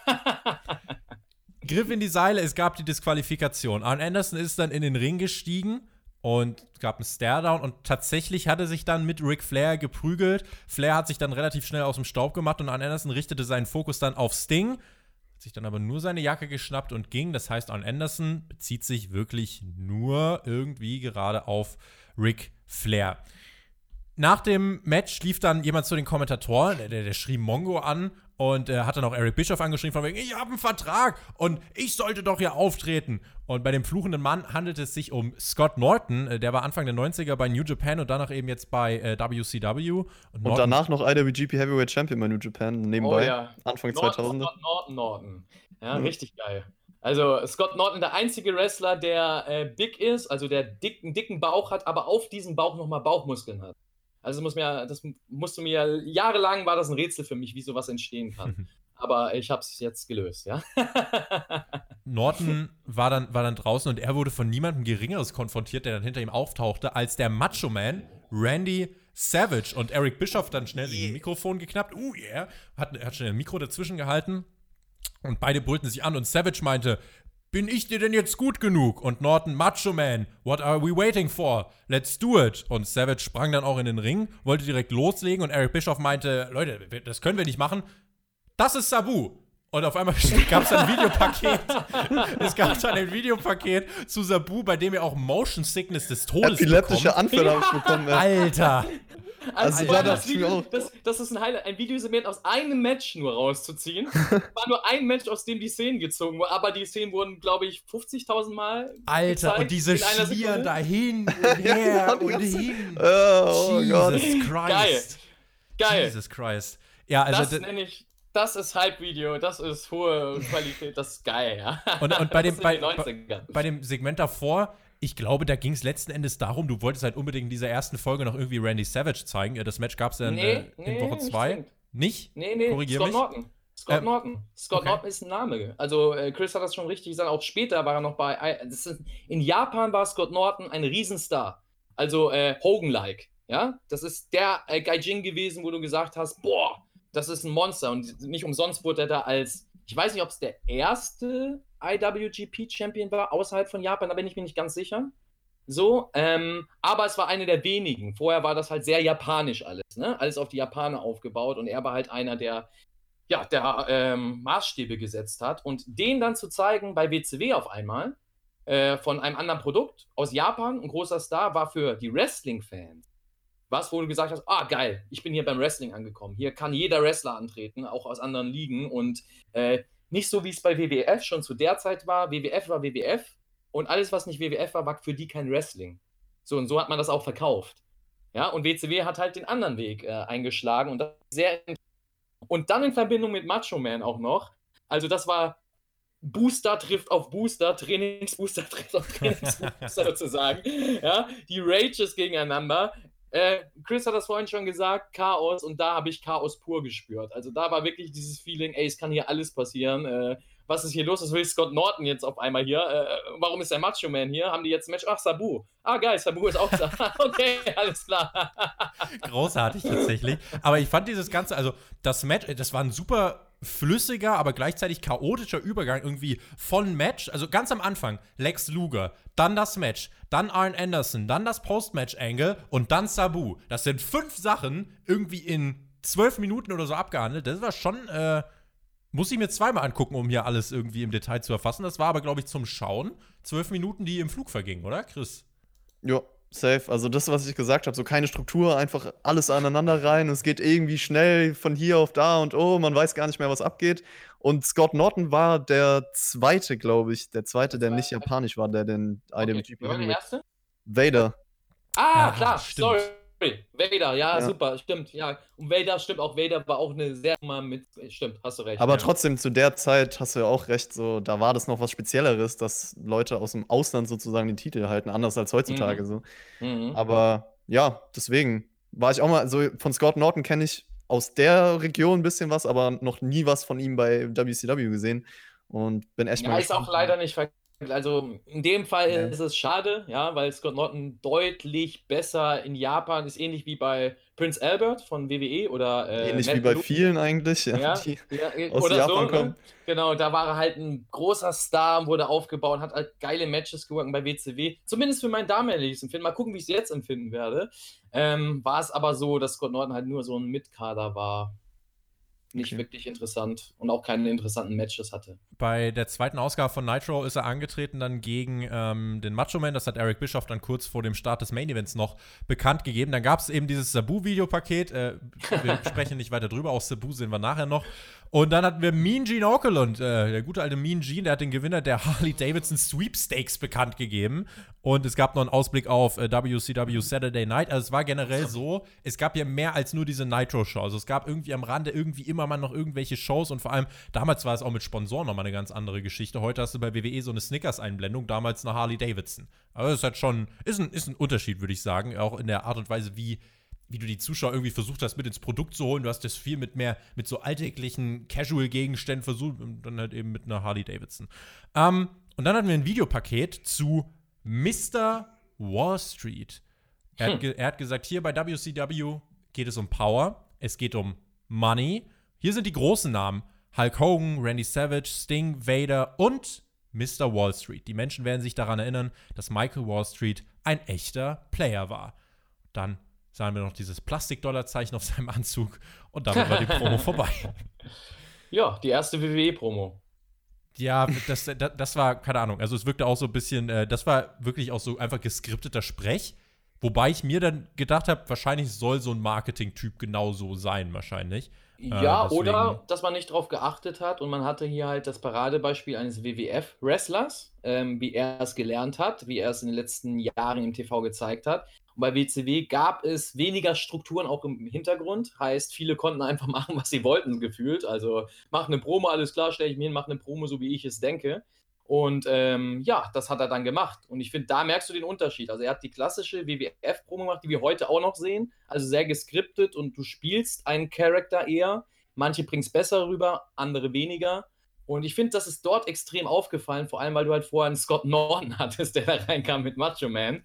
Und das war halt, das hast du abgekauft. Den Norton hast du geglaubt Macho Man, die, dass die so sind, dass, die, dass er sich wirklich aufregt, dass er kein Match hat und, und was weiß ich was. Und bei Mr. Wall Street war es halt eher so, ah. Du wusstest, dass er jetzt- 20 Minuten vor diesem Segment keinen Anzug anhatte und Richtig, nur. genau, Ja, genau. Ne? Und das ist halt so, was mir aufgefallen Vom, vom Gimmick ist es noch ganz interessant, weil dieser, dieser reiche Typ, sowas sieht man heutzutage auch nicht mehr so häufig. Also, das hat man ja in, in den 90ern öfter gesehen, sowas wie Ted DiBiase. Mhm. Oder Ja, ich glaub, bei dem war es wenigstens echtes Gold. Hier war es jetzt so ein aufgeklebtes Ja. Plastikzeichen. Er hat auch, hat er nicht Irvin R. Scheister angesprochen? Der war, glaube ich, da auch zu der Zeit. War der schon bei WCW? War ja, Ja, vorher bei WWF auf jeden Fall. Und äh, ja, kann man auch ein bisschen vergleichen. so, das- so Mr. Wall. Street, IRS ist ja gleiche Person, ne? So. Ach so. Ja, das dir das noch nicht aufgefallen ist, Ups. ja. Ja. Äh, ja. Aber es ist gut, da, da siehst du mal, dass sowas das auch ausmacht. Wäre es ein Hogan gewesen, wäre es dir aufgefallen. Aber ein IRS Ja. war schon bei WWF, würde ich sagen, eher mit Kader. Jetzt Ja. mal leicht ausgedrückt. Sah auch ein bisschen anders aus von den Haaren. Und ja, bei äh, WCW war es nicht anders. Und ähm, deswegen fand ich seine Aussage so lustig. Er nennt halt so Main-Event-Namen mit Hogan und Co. und sich dann auch mit rein. Ich denke schon so in der Promo, nein. Einfach, einfach mal nein. Einfach mal nein. Aber gut, ja. Micro Thunder, äh, für alle, die jetzt vielleicht mit dem Namen auch noch Genau. irgendwas anfangen können. Also, ne, hat man irgendwie dann schon so nochmal gehört. Und dann waren wir beim Main Event, der ging sieben Minuten. Ähm, Big Baba Rogers, Big Bossman gegen Hulk Hogan, World Title Match. Hogan war muss man halt schon sagen, von der ganzen Reaktion und, und so weiter, war Hogan halt der Star irgendwie, äh, der, Und der wie da. spritzig. Wie bitte? Wie, sprit, wie spritzig der Junge war. Das ist mir da so aufgefallen. Der, der Ho, also ich, ich war total geflasht, auch von Ric Flair, wie, weil ich so viele Matches halt von denen kenne, wo sie halt noch deutlich älter sind als da schon Ja. und noch langsamer. Und da habe ich gedacht, ey, was ist denn da los? Also richtig agil, schnell in den Ausführungen. Äh, er hat sogar ein bisschen gewrestelt. Hogan am Anfang. Er hat ein bisschen, auch wie er es in Japan gemacht hat, den Schein rübergebracht, dass er auch technisches Wrestling beherrscht. Aber auch nur, Äh, dass er mal so angedeutet hat und dann hat er den usual Hogan-Stuff gemacht. Genau, genau, dann hat, hat er halt wieder den, den Hogan gemacht. Ähm, aber ich fand das Selling geil. Das Selling war traumhaft. Also das Selling vom Big Baba Roger, äh, oder Big Baba, sagen wir es mal so, also den Big Boss Man, Oldschool Selling. Also jeder Schlag und so, auch wenn ein Hogan sehr com äh, oder comichaftig ist, hat man trotzdem abkaufen können, dass die Schläge irgendwie doch eine Wirkung haben, zumindest so wie, wie Big Boss Man das verkauft hat. Und das hast du heute halt auch gar nicht mehr. Also heute werden vor allem im, sage ich jetzt mal, modernen, modernen Wrestling wird kein Schlag oder Tritt mehr verkauft. Ja. Ja, da gibt es einen Schlag und dann geht es in die nächste Aktion. Dann wird, wird, das, wird der nächste Spot eingeleitet und dann geht's, ein Schlag ist nur noch ein Mittel, um kurz Zeit zu überbrücken. Und damals war es halt ein Mittel, um eine Geschichte zu erzählen. Das hast du dort gemerkt. Ne? Aber typisches Hogan-Match, ja. Ja, Hogan, Hogan hat auch relativ viel trotzdem gesellt. Es gab ein paar Headlocks. Ich glaube, das war Oldschool. Also die Heat-Phase von Big Bossman, die war ziemlich Oldschool mit den Schlägen und äh, auch mit, mit den Headlocks dann. Jimmy Hart hat sich ab und zu äh, eingeschaltet und wollte irgendwie den Referee ablenken. Hogan hat ein kleines Comeback hingelegt, aber hat dann wieder zwei, drei Minuten zählen müssen. Bevor dann natürlich der Spot aller Spots. Hulk Hogan bekommt die Schläge, aber dann you, Brother. Äh, Ja. Big, Big Boot, Leg Drop, äh, je, jedes Hogan-Match und äh, ja, der Main, Wobei- Event, der Main Event war für mich, lass mich das zu Ende führen, ähm, der Main Event war für mich bei dieser Wrestling-Show das austauschbarste Match, fand ich tatsächlich. Also das war das generischste Wrestling-Match bei dieser Show. Und ein Grund oder ein Paradebeispiel, warum man Hogan oder warum viele Worker auch einen Hogan nicht mögen, sage ich mal da. So, weil bei dem Beispiel hast du den Big Bossman geburied, eiskalt. Ähm, ist euch aufgefallen oder ich frage euch mal, wie viele Bumps hat Hulk Hogan in diesem Match genommen? Hulk Hogan lag viel am Boden, Ein. hat sich rumgekugelt. Und Chris hat recht. Einen Bump hat Hulk Hogan genommen. Und den Bump, den er genommen hat, hat er dann gezählt, dann in seine You. mh, Das war beim Bossman Slam. Und der Bossman Slam, das ist der Finisher von Big Bossman und den No-Salt Hogan einfach und macht dann einfach seine Phase und gewinnt. So, und das fand ich so total schade. Äh, es war damals so, es hat sich alles um Hogan gedreht oder um einige Namen oben, aber da hast du es halt gemerkt. Ähm, und ein Paradebeispiel, warum man Hogan so hasst, weil äh, dieses Match, weil du, äh, du meinst ja gerade, Tobi, dass das so ein Oldschool-Match war, wie es aufgebaut war. Äh, ich würde dir, dir widersprechen, das war ein Hogan-Match. Das ist ein typisches Hogan-Match und die, das werdet ihr in den nächsten Wochen sehen, das sind immer die Hogan-Matches, die sind immer gleich aufgebaut, ja. auch mit, ja, Also, Wobei ich irgendwie noch mehr dachte in dem Match, dass man so diese Struktur reinbringt. Hogan wird nur abgefertigt. Es gibt so eine lange Heal-Phase oder Heat-Phase von Big Baba und dann kommt er halt zurück, weil es war schon ein bisschen kompetitiver, sag ich mal. Es ging schon Ja. ein bisschen mehr hin und her.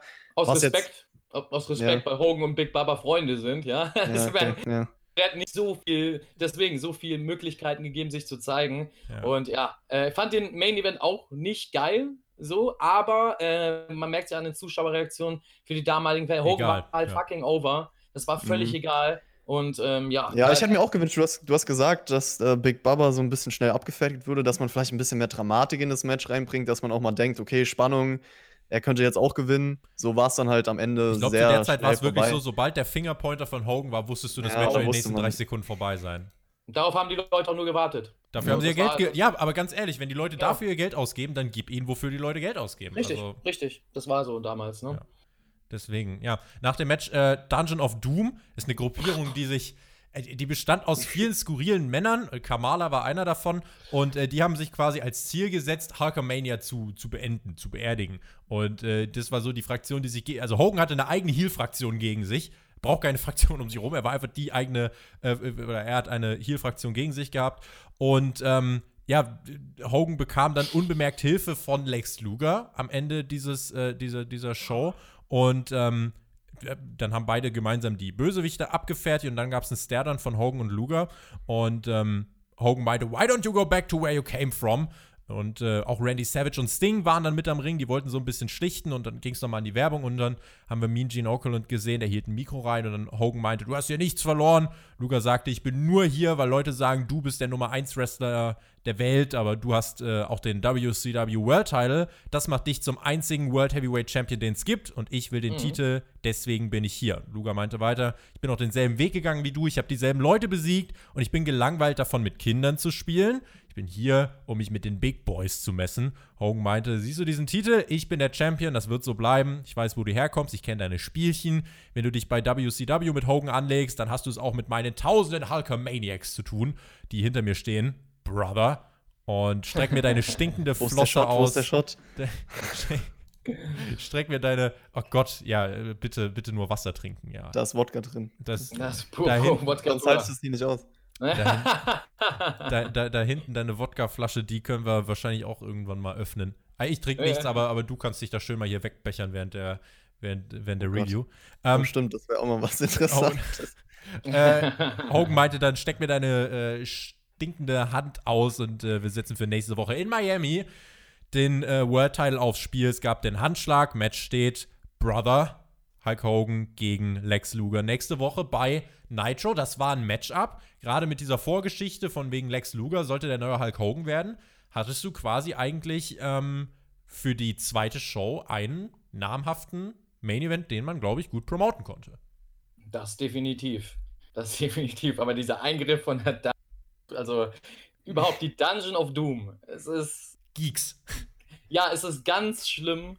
Also, dass man das damals als, als seriös verkauft hat. Hätte man die wirklich so als Geeks verkauft, dann wäre es ja in Ordnung gewesen. Aber man hat das damals als wirkliche Gefahr dargestellt mit Kevin Sullivan und Co., dem Yeti und keine Ahnung, was da alles noch kommt. Und ähm, ganz schlimme Gruppierung, also ganz trashy für mich aus meiner Sicht. Das ist so Paradebeispiel, wenn du zu allen anderen gesagt hast, ah, da kann man abkaufen, dass Wrestling doch irgendwo echt ist und dass da doch was Realistisches mit dabei ist, hat man damit alles zerstört mit dem Dungeon of Doom, äh, mit diesem Eingriff. Wurde ja in der zweiten Folge noch viel schlimmer mit dem Dungeon of Doom. Mhm. Ähm, aber, mhm. aber was ich dann cool finde oder geil fand, das ist so ein internes Ding, gab es die unglückliche Kollision. Ja, ein Stilmittel, was damals ganz oft verwendet worden ist, heißt, hauptsächlich bei Faces, zwei Faces im Ring, die attackieren die Heels, es gibt ein Handgemenge und dann stoßen sie mit den Rücken unglücklich gegeneinander und erschrecken sich beide und wollen aufeinander losgehen ja. und, und, und sie so, oh, Ah, okay, alles klar. Und das, das, das habe ich so gefeiert, dass man das da gesehen hat, dieses Stilmittel. Äh, und wie du sagst, es ist eine riesige Match-Ansetzung. Luga, also Hogan 2 gegen Hulk Hogan bei WCW jetzt, nicht bei WWF. Ähm, die beiden Männer, die ja in den letzten Jahren oder im letzten Jahr, anderthalb Jahren bei WWF äh, noch groß dargestellt wurden als die Champions und äh, Amerikas äh, Patrioten schlechthin Heroes, und was weiß ja. ich was. Die Heroes und jetzt sind sie bei WCW. Also finde ich interessant für die zweite Folge dann, also als, als, als nächstes Match angekündigt zu haben und einen guten Cliffhanger. Ja, ich fand's auch gut, weil du hast halt diese Big-Time-Atmosphäre kreiert. Ich denke mal, das war genau das, was du wolltest. Und ich fand auch die Promo von Lex Luger irgendwie. ich, ich, muss sagen, dass ich ihn irgendwie cool fand, weil er halt so voll Leidenschaft reingesteckt hat und WCW wirklich so als die größte Promotion dargestellt hat. So, das ist sein Ziel. Aber I'm klar, ist ein bisschen, with kids. Ja, ist ja. ein bisschen anders vom, vom Stil gewesen, wie man heutzutage vielleicht Promos hält, weil heutzutage man sich auch ein bisschen mehr Zeit lässt und ja, Variationen reinbringt, je nachdem, was man erreichen möchte. Und das war einfach nur laut schreien.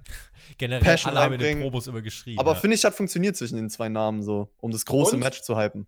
Und, und wie du es gerade gesagt hast, dass man da diesen, diesen wieder mal solche Shoots bringt gegen WWF. Also man sagt, ey, wir haben vorher gespielt, hier ist, die, ist das Spielen vorbei, hier sind die großen Jungs, mit denen man spielt, hier geht mal richtig Gas. Du bist der wahre World Champion, weil du hast den WCW-Titel. Also auch wieder Parallelen zu heute. Damals viel härter ausgedrückt, also politisch unkorrekter oder klarer, wie halt die 90er waren, ja, gerade raus. Heute ein bisschen verpackter, aber macht AEW genauso.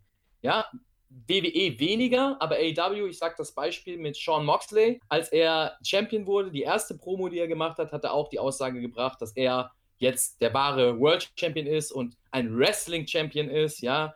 Und ähm, das sind die Parallelen. Das finde ich halt für mich total äh, faszinierend und ist auch ein Grund, weshalb ich glaube ich auch heute bei AEW gerne reinschaue, weil ich mich in vielen wiederfinde von damals. Also äh, gleiche Strukturen, es fängt äh, es wird ähnlich aufgebaut, es gibt auch so ein Battle und ähm, ja, das ist das, wo ich immer so die Brücke schlagen kann. Habt ihr das auch schon gesehen oder äh, findet ihr das jetzt gerade als ganz frisch und neu nur für euch?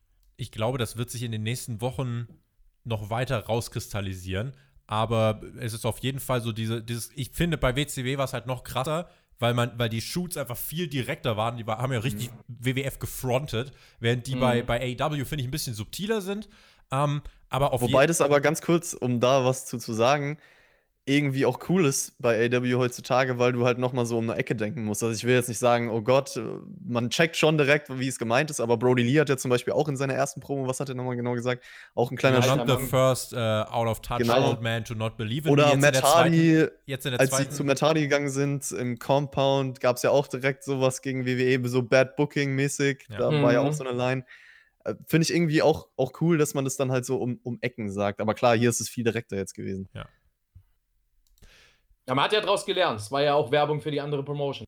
Ne? Wenn du Name-Dropping machst, ja. Das hier war ein ganz Promotion. offener Kampf. Das ist ein ganz offener genau. Kampf. Bei AEW hat bis heute nicht so gesagt, wir kämpfen irgendwie gegen NXT oder so. Die sagen die ganze Zeit, wir machen halt unser Ding. WCW Könnte hat auch halt sein Ding gemacht, aber hat halt wirklich auch gesagt, da, während wir unser Ding machen, äh, scheißen wir schön auf die anderen. Und das war halt. Ja, aber man erwähnt leider, und das ist mir so aufgeschlossen, aber anderes Thema, den WWE eine Scheiße schon wieder, ich kotze drauf. Aber gut, es ist wie es ist, ja. Ah. Eric Bischoff hat sich dann verabschiedet. Äh, Mongo hat einen Hund auf dem Arm gehabt. Der, der versprühte so viel Lebensenergie wie ich vor einer Smackdown-Review. Äh, das war das, das war das Debüt von Monday Nitro eigentlich. Ja, fast. Ähm, ja. Eine, eine wie ich fand aber, wir müssen gucken, wir haben jetzt schon eine Stunde fünf geredet, wir wollen hier keinen fünf-Stunden-Podcast. also wir haben nur zwei Shows vor uns, ne? Das, das vielleicht für euch gerade so für, für, den Hinterkopf. Ähm, die, die Podcast-Länge ist übrigens angedacht, also jetzt die erste Folge. Äh, Sieben Stunden. Ja, wir, wir, wollen in Zukunft gucken, dass wir zwischen 60 und 90 Minuten bleiben. Äh, bitte, Leute, ähm, ich hoffe, ihr kommt damit klar. Ähm, nächste Episode ziehe ich ein wenig an und rede wenig. Äh, ah, ja, ja, oder, oder du hast ziehst. Du, oder hast du irgendeinen Effekt auf deinem Mischpult, wo, wo du Fast Forward machen kannst und das alles. Ich, ja, das könnte ja, ich machen. Mac, Mac, Mac, hat, äh, Mac, du kannst dich auch einfach ausziehen und weniger reden. Das, das, das ist auch in Ordnung. Das, das, das machen wir Bild, Bild, Bildmaterial, die Sonne kommt hier von der Seite. Kann ich mich noch, kann ich ein bisschen, äh, bisschen Farbe auf ja? Ja, du, ja, du brauchst es. Ich bin hier so eine weiße Kalkleiste irgendwie. und du. ähm, wenn, wir, wenn, wir, wenn wir auf die Show schauen äh, und die jetzt vielleicht so zusammenfassen, ich finde, das war eigentlich eine gute Show, um so ein, so ein wackelndes, so wurde es ja immer eigentlich gesagt, um so ein wackelndes WWF-Produkt einfach so ein bisschen, um wirklich eine Alternative aufzuzeigen, um wirklich zu zeigen, hier, wir sind eine andere Wrestling-Promotion. Ähm, und wir, wir haben andere Ansätze. Da war dieses erste Match halt wirklich sehr gut. Und man hat aber neben diesem anderen Wrestling-Stil in dieser Ausgabe vor allem eins gemacht. Man hat wirklich große Namen einfach aufgefahren. Man hat wirklich Namen äh, dort auftreten lassen, die, die vorher von WWE eigentlich auch schon groß oder von WWF groß gemacht wurden. Und man macht sich jetzt einfach oder man bedient sich dieser Popularität. Es war ja auch einfach so, Ted Turner hatte alles Geld der Welt gehabt und hat sich halt alle, alle Stars holen können, die er haben wollte. Vince McMahon hat das ähm, quasi mit WWF in der frühen Zeit ja auch so gemacht. Nur jetzt war es halt so, jetzt hat Vince dann quasi geweint und hat gemeint, warum, warum ist so ein reicher Mann, der, der kann mir alles wegnehmen. Aber das war genau die Taktik von, von WCW und die ist äh, gut aufgegangen. Auch mit Lex Luger hast du hier dann jemanden, bei dem du in der zweiten Woche jetzt ein Main Event auf die Beine gestellt hast, mit Luger gegen Hogan, der für jeden WWF-Fan eigentlich unverzichtbar war. Und das Ding ist halt, egal ob du, ob du äh, WCW vorher kanntest oder nicht, WCW bot dir Matches, die du allein als, als Wrestling-Fan mit einer WWF-Vergangenheit gucken wolltest. Ja, also es war gar nicht so, dass das so ein krass neues Produkt in allen Facetten war, sondern die haben einfach einen Namen gehabt, die WWF, wie gesagt, schon groß gemacht hat. Und das war, glaube ich, ein großer Vorteil und hat sich später auch zu einem großen Vorteil äh, entpuppt, wenn es dann um die Ratings geht. Und die Brand war damals egal. Oder egaler. Egal nicht. Ähm, aber wie du sagst, äh, damals ging es nicht um WWF oder WCW. Erst später, Ende der 90er, ja, schon eher, dass man sich damit identifiziert hat. Aber anfangs ging es um die Namen. Welchen Wrestler sehe ich da? Und wenn du einen Hogan da siehst und einen Ric Flair da siehst und einen Norton dann da siehst und einen Lex Luger, die bei WWF waren, Ja. äh, Macho Man, dann gehst du einfach davon aus, ah gut, das ist jetzt das Wrestling, weil das sind ja die Namen, die ich aus dem Wrestling kenne und dann hast du eingeschalten. Damals hast du noch Stars kreiert und äh, eine Liga oder eine Promotion war davon abhängig, dass die Stars auch 100% in dieser Promotion geben und ist der Star gewechselt, hm, da wurde es auch schon eng. Das heißt, äh, wenn eben diese Garde von, von großen Namen weg war, konnte auch ein Unternehmen gleich mal dicht machen, weil die Stars weg waren. Das ist heute nicht mehr so. Das hat man bewusst gemacht in den letzten 10, 20 Jahren, dass die Brand oben steht. Sieht man ja heute bei WWE. Heute hast du gar nicht mehr solche Superstars. Du hast auch WWE-Superstars, gar keine Frage. Aber ob jetzt ein Roman Reigns da ist oder ein John Cena gar da ist oder nicht, das Produkt wird weiterlaufen und das Ja. wird es auch noch in fünf Jahren geben. Und das Ja. war damals nicht so. Wären Hogan und wären noch mehr Namen weggegangen, ich sag damals auch noch ein Undertaker, vielleicht ein Shawn Michaels, ein Bret Hart früher, dann wird es keine WWE mehr heute geben. Ja? Chris, die erste Nitro-Ausgabe. Ja? Ziel auf jeden Fall von der ersten TV-Show erfüllt, weil du halt jetzt dadurch wissen willst, okay, was passiert nächste Woche. Du hast so eine vollgepackte Show gebracht. Du hast auch schon gesagt, viele große Namen. Ja, das mit Luger und Hogan. Ich glaube, wenn man in der ersten Woche eingeschaltet hat, dann, dann weiß man, okay, ich will das jetzt weiter gucken und so soll es ja eigentlich sein. Was ich mir jetzt vielleicht am Anfang nicht erwarten kann, sind auch irgendwelche guten Wrestling-Matches in der Form zu sehen, vielleicht. Also, das hat mir ein bisschen gefehlt bei der Show, aber sollte ja auch gar nicht der Fokus sein. Deswegen muss ich mich da selber ein bisschen zurückfahren. Wie viele Sterne Aber- gibt der 5 Sterne, Chris, für diese, für diese, für den Main Event? Wie viele Sterne gibt Für- Chris für den Main Event? Ja. Main Event. Was weiß ich. Äh, ein Dreiviertel Sterne. Uiuiuiui.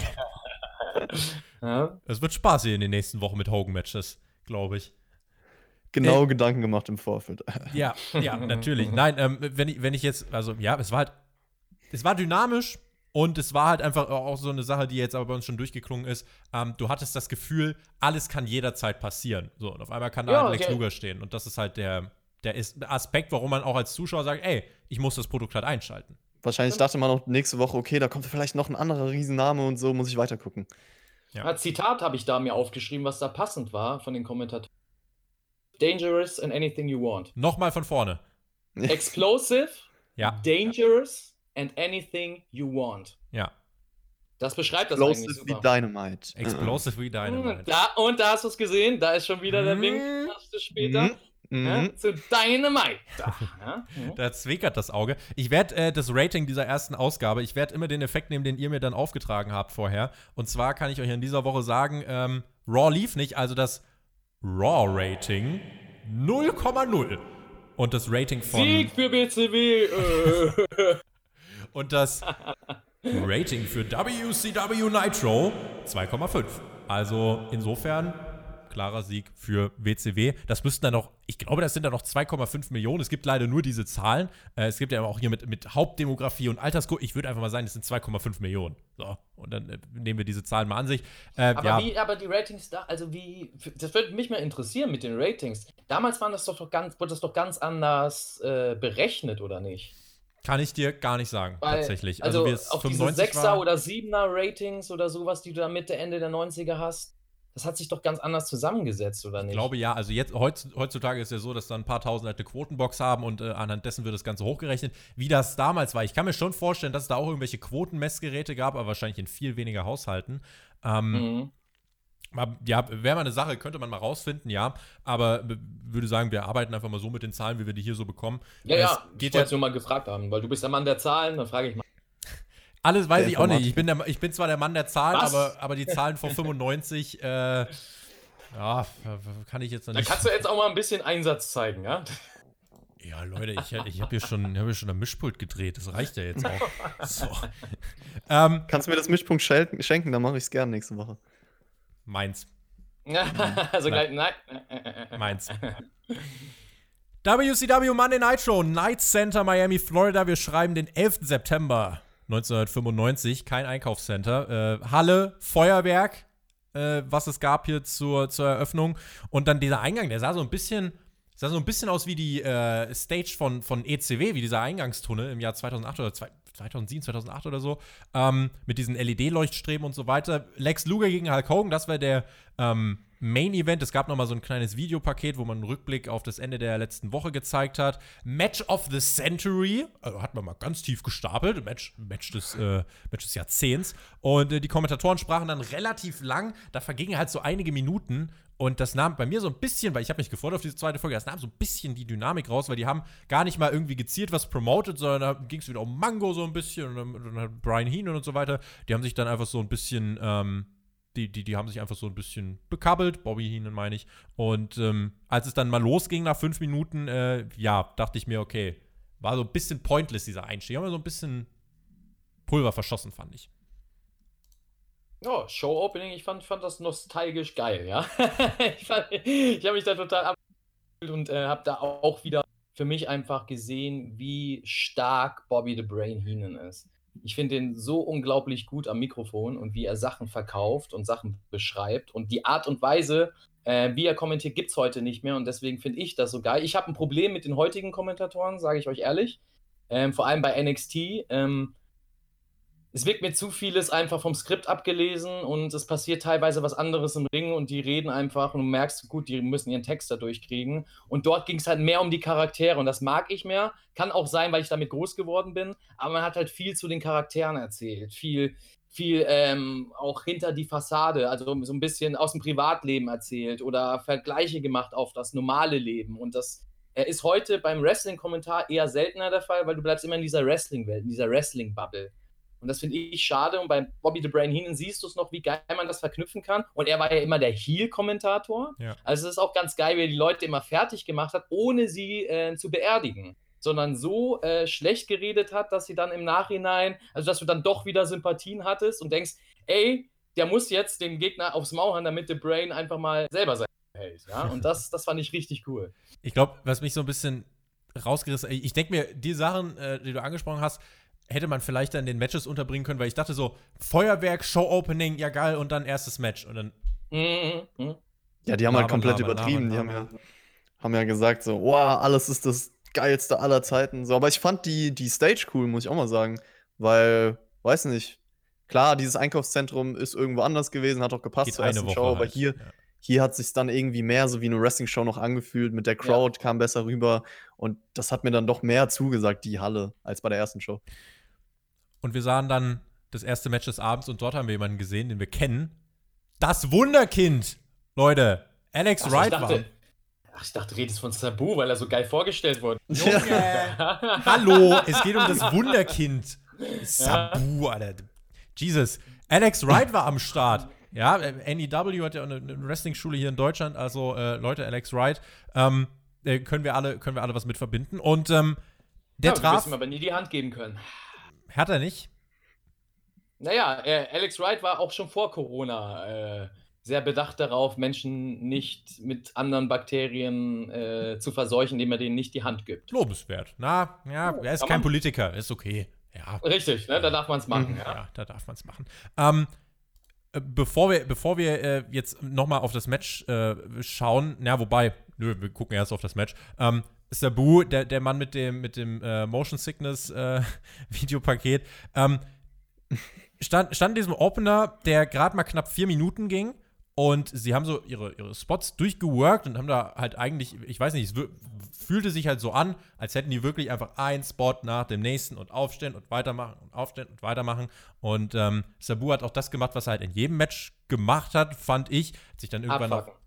Hat auch dann sich irgendwann den, ähm, sich, sich so einen Stuhl wieder ge geschnappt und wollte dann, äh, hat Alex Wright auf dieser, auf dieser Barrikade oder an einer Barrikade platziert, hat dann aber den Sprung verpasst, ist selber in der Barrikade gelandet und äh, hat aber trotzdem im Ring die Oberhand behalten können, zeigte vom Top Rope einen, was war das, Head Scissor Frankensteiner Reverse Mac, irgendwie sowas von, von, von da oben, vom Top Rope. Ja, das war eigentlich ein Frankensteiner, genau, Reverse Frankensteiner von ihm. Ja. Von der Seite so eingesprungen, sozusagen. Genau. Also. Und, dann, und dann der Pin.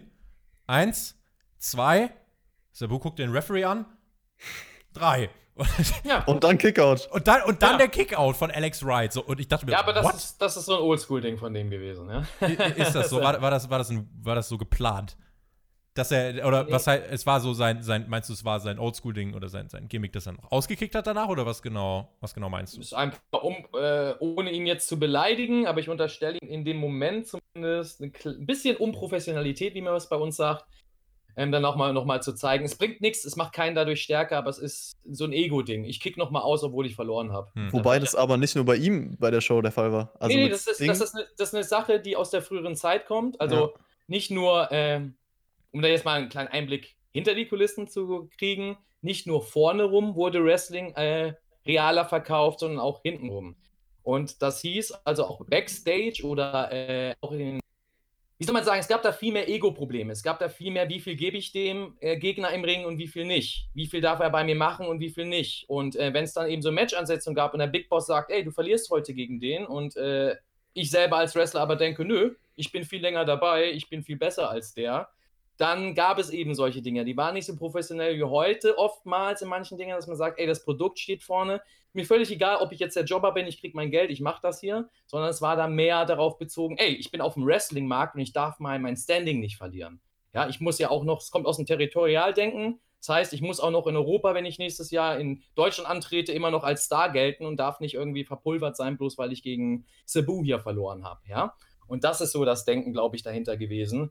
Und auch bei dem Match, man hat es halt gemerkt, weil ähm, Alex Wright wurde da halt auseinandergenommen. Der hat halt von Sekunde 1 kassiert, hat am Anfang schon einen extrem fiesen Bump eingesteckt, ja, also extrem fies. Und Sabu hat da auch gezeigt, dass er nicht gerade der sauberste, Sauberste Worker ist. Nee, Sabu hat halt seine Spots und egal, ob er sie kann oder nicht, er zieht sie immer Genau. durch. Er macht Genau. sie einfach immer. Wobei Genau, ich bei das Alex Wright auch sagen muss, in dem Match vom Stil, also war so ein bisschen technisch versierter als die anderen, auch bei der ersten Show. Hat mich eigentlich angesprochen einigermaßen. Ja, Alex Wright ist äh, zu der Zeit vor allem noch, hat er auch mehr den europäischen Stil übergebracht. Ja, also genau. Von Steve Wright, Ja. von seinem Vater. Das wollte er so rüberbringen. Und ähm, ich fand's, also heute schätze ich das. Als Kind fand ich es total langweilig. Okay. Ja? Als Kind war ich absolut gar kein Fan davon. Ich war wirklich, wurde wirklich abgeholt von den, von den Gimmicks und von den Erzählungen darum. Und äh, da war das für mich auch so, so, oh, okay, da hätte ich wahrscheinlich einen Sabu interessanter gefunden als einen Alex Wright. Um ehrlich zu sein. Darf man gar nicht so sagen, weil ein Sabu um Längen nicht so ein guter In-Ring-Worker ist wie Alex Wright, ja. Und darum glaube ich auch, dass Alex Wright dort ein bisschen Probleme damit hatte, sich dafür den hinzulegen, den over zu putten, den Sabu, der vor allem von einer zu der Zeit auch oft gesehen Backyard-Liga kam, wie ECW. Und ja, das ist halt, glaube ich, gehört alles mit dazu. Ja. Wir reden jetzt die ganze Zeit über die Niederlage von Alex Wright, aber eigentlich hat er ja gar Ja, nicht verloren. Eben, eben. Ja, gut, Na, gut. Na, nach dem Match äh, schnappte sich Sabu nämlich noch einen Tisch, hat Alex Wright dann gar nicht mal draufgelegt, sondern nur dagegen gelehnt und wollte dann aus dem Ring springen. Und man äh, hat so gesehen, ich dachte mir so, Alex Wright, ja, willst du dich jetzt mal irgendwie hinlegen? Und Sabu war auf dem Top Row und einfach ganz impulsartig ist er nach vorne geschnappt auf diesen, auf diesen, ähm, auf diesen Tisch und beide sind dann da durchgefallen und dann hat der Referee sich einfach entschieden, ja, das geht jetzt gar nicht. Nee, ist, Deswegen. ist, doch, ist doch disqualifiziert. Äh, Alex Wright hat gewonnen. DQ. Äh, Sabu besiegt seinen Gegner in the middle of the ring, as clean as it gets. Und der Referee so, ja, nee, äh, Post-Match-Attack, ja. Mac, wenn du mich geil, jetzt, wenn, wenn, du, wenn du mich jetzt attackieren würdest, würdest du dann noch irgendwie einen der, der, der Titel, die du jemals in deinem Leben gewonnen hast, würdest du die Aberkannt bekommen? Weil ich dann einfach sage, ey Leute, das Gute ist- Frage, weil dann das geh ich ist unfair. Ich will- Leute, das kann er doch nicht machen, der Mac. Geil, ich finde eure Reaktion göttlich, deswegen liebe ich jetzt schon, weil ihr so empört darüber seid, voll so, oh, wie kann man das machen? Es war damals ein ganz normales Stilmittel und wenn man das jetzt mal, ich, ich probiere es gleich zu erklären, ist es eigentlich auch ein realistischeres Stilmittel. Weil du kannst auch im Fußball nachträglich gesperrt werden für eine Sache, die du gemacht hast, die im Spiel gelaufen ist. Ich sag mal ein Beispiel rote Karte, Beispiel irgendwie, äh, du hast jemanden beleidigt. Ja, Aber das das- Spiel hast du ja trotzdem gewonnen dann. Und diese, ja, genau, also das ist. das, das, ja, aber wenn, wenn, wenn was Schwerwiegendes vorliegt, werden die auch Punkte abgezogen. aber wenn du es im Ja, Spiel ja, gemacht sag wenn du, wenn Wettskandal in Italien, gutes Beispiel. Juventus Turin hat trotzdem die Spiele gewonnen. Trotzdem sind die in die zweite Liga gestuft worden, weil man gemerkt hat, äh, okay, da ging was nicht mit rechten Dingen vor. Aber wenn du es im Spiel machst, Sabu hat das ja nach dem Spiel gemacht, wenn wir bei der Metapher bleiben. Das Match war Ja, abgeschlossen, ja. das Match war vorbei. er hat das Match gewonnen. Genau. Es genau. kann doch nicht, Dann wenn Sabu irgendwie einkaufen geht und eine Oma anrempelt, kann man ihn doch dafür Ja. nicht im Nachgang Du irgendeinen danach aberkennen. suspendieren oder so von mir Ja, aus. genau, das, das kann man so machen. die haben halt das Mittel halt genutzt, dass sie sagen, gut, als Bestrafung dafür, ja, dass es, also man sagt einfach, es ging, ich glaube, man wollte da probieren zu sagen, ey, du bist drüber gegangen, das war zu viel und jetzt müssen wir das zurücknehmen, dass Das wir dich ist zum ja- Sieger erklärt haben. Das ist ein So, Quatschmittel. das geht halt. Das ist Ist ein es auch. Quatschmittel. Ist es auch. Das ist es auch. Heute betrachtet so oder so. Ja. Das ist Quark. Aber damals, ihr werdet das noch viel häufiger und noch viel, viel Oh, schlimmere Sachen Oh, sehen. oh Gott. Also ihr werdet noch Sachen sehen, dass Wrestler, die nicht an dem Match beteiligt sind, Nein, don't. In der- Ah, in das Match kommen, Äh. pinnen und den Sieg für den Wrestler holen, der eigentlich das Match gemacht hat. Also, das ist nothing, ja. Es gibt auch äh, neben den guten Sachen ganz, ganz viele schlimme der Undertaker Sachen. hat das in Saudi-Arabien doch gemacht. Der stand gar nicht im Match und hat trotzdem die Trophäe gewonnen. Diese, Ja, diese, hat- diese. Ja, war, war Replacement dann im Endeffekt. Ja, in siehst du, da- das da hat man schon so verkauft. Hat er vielleicht ein paar WCW-Folgen von damals geguckt? Wenn wir mal über was Positiveres reden, wie geil ist denn eigentlich die Musik von Alex Wright? Das ist ja großartig. Das wäre was für Rob Gronkowski, finde ich. Das, das, ist, das wird auch so gefeiert. Später auch, es gibt Musikvideos von Alex Richtig funky. Wright. Richtig geil. Und dieser Tanz, also ihr werdet es nicht war zu der Zeit richtig over.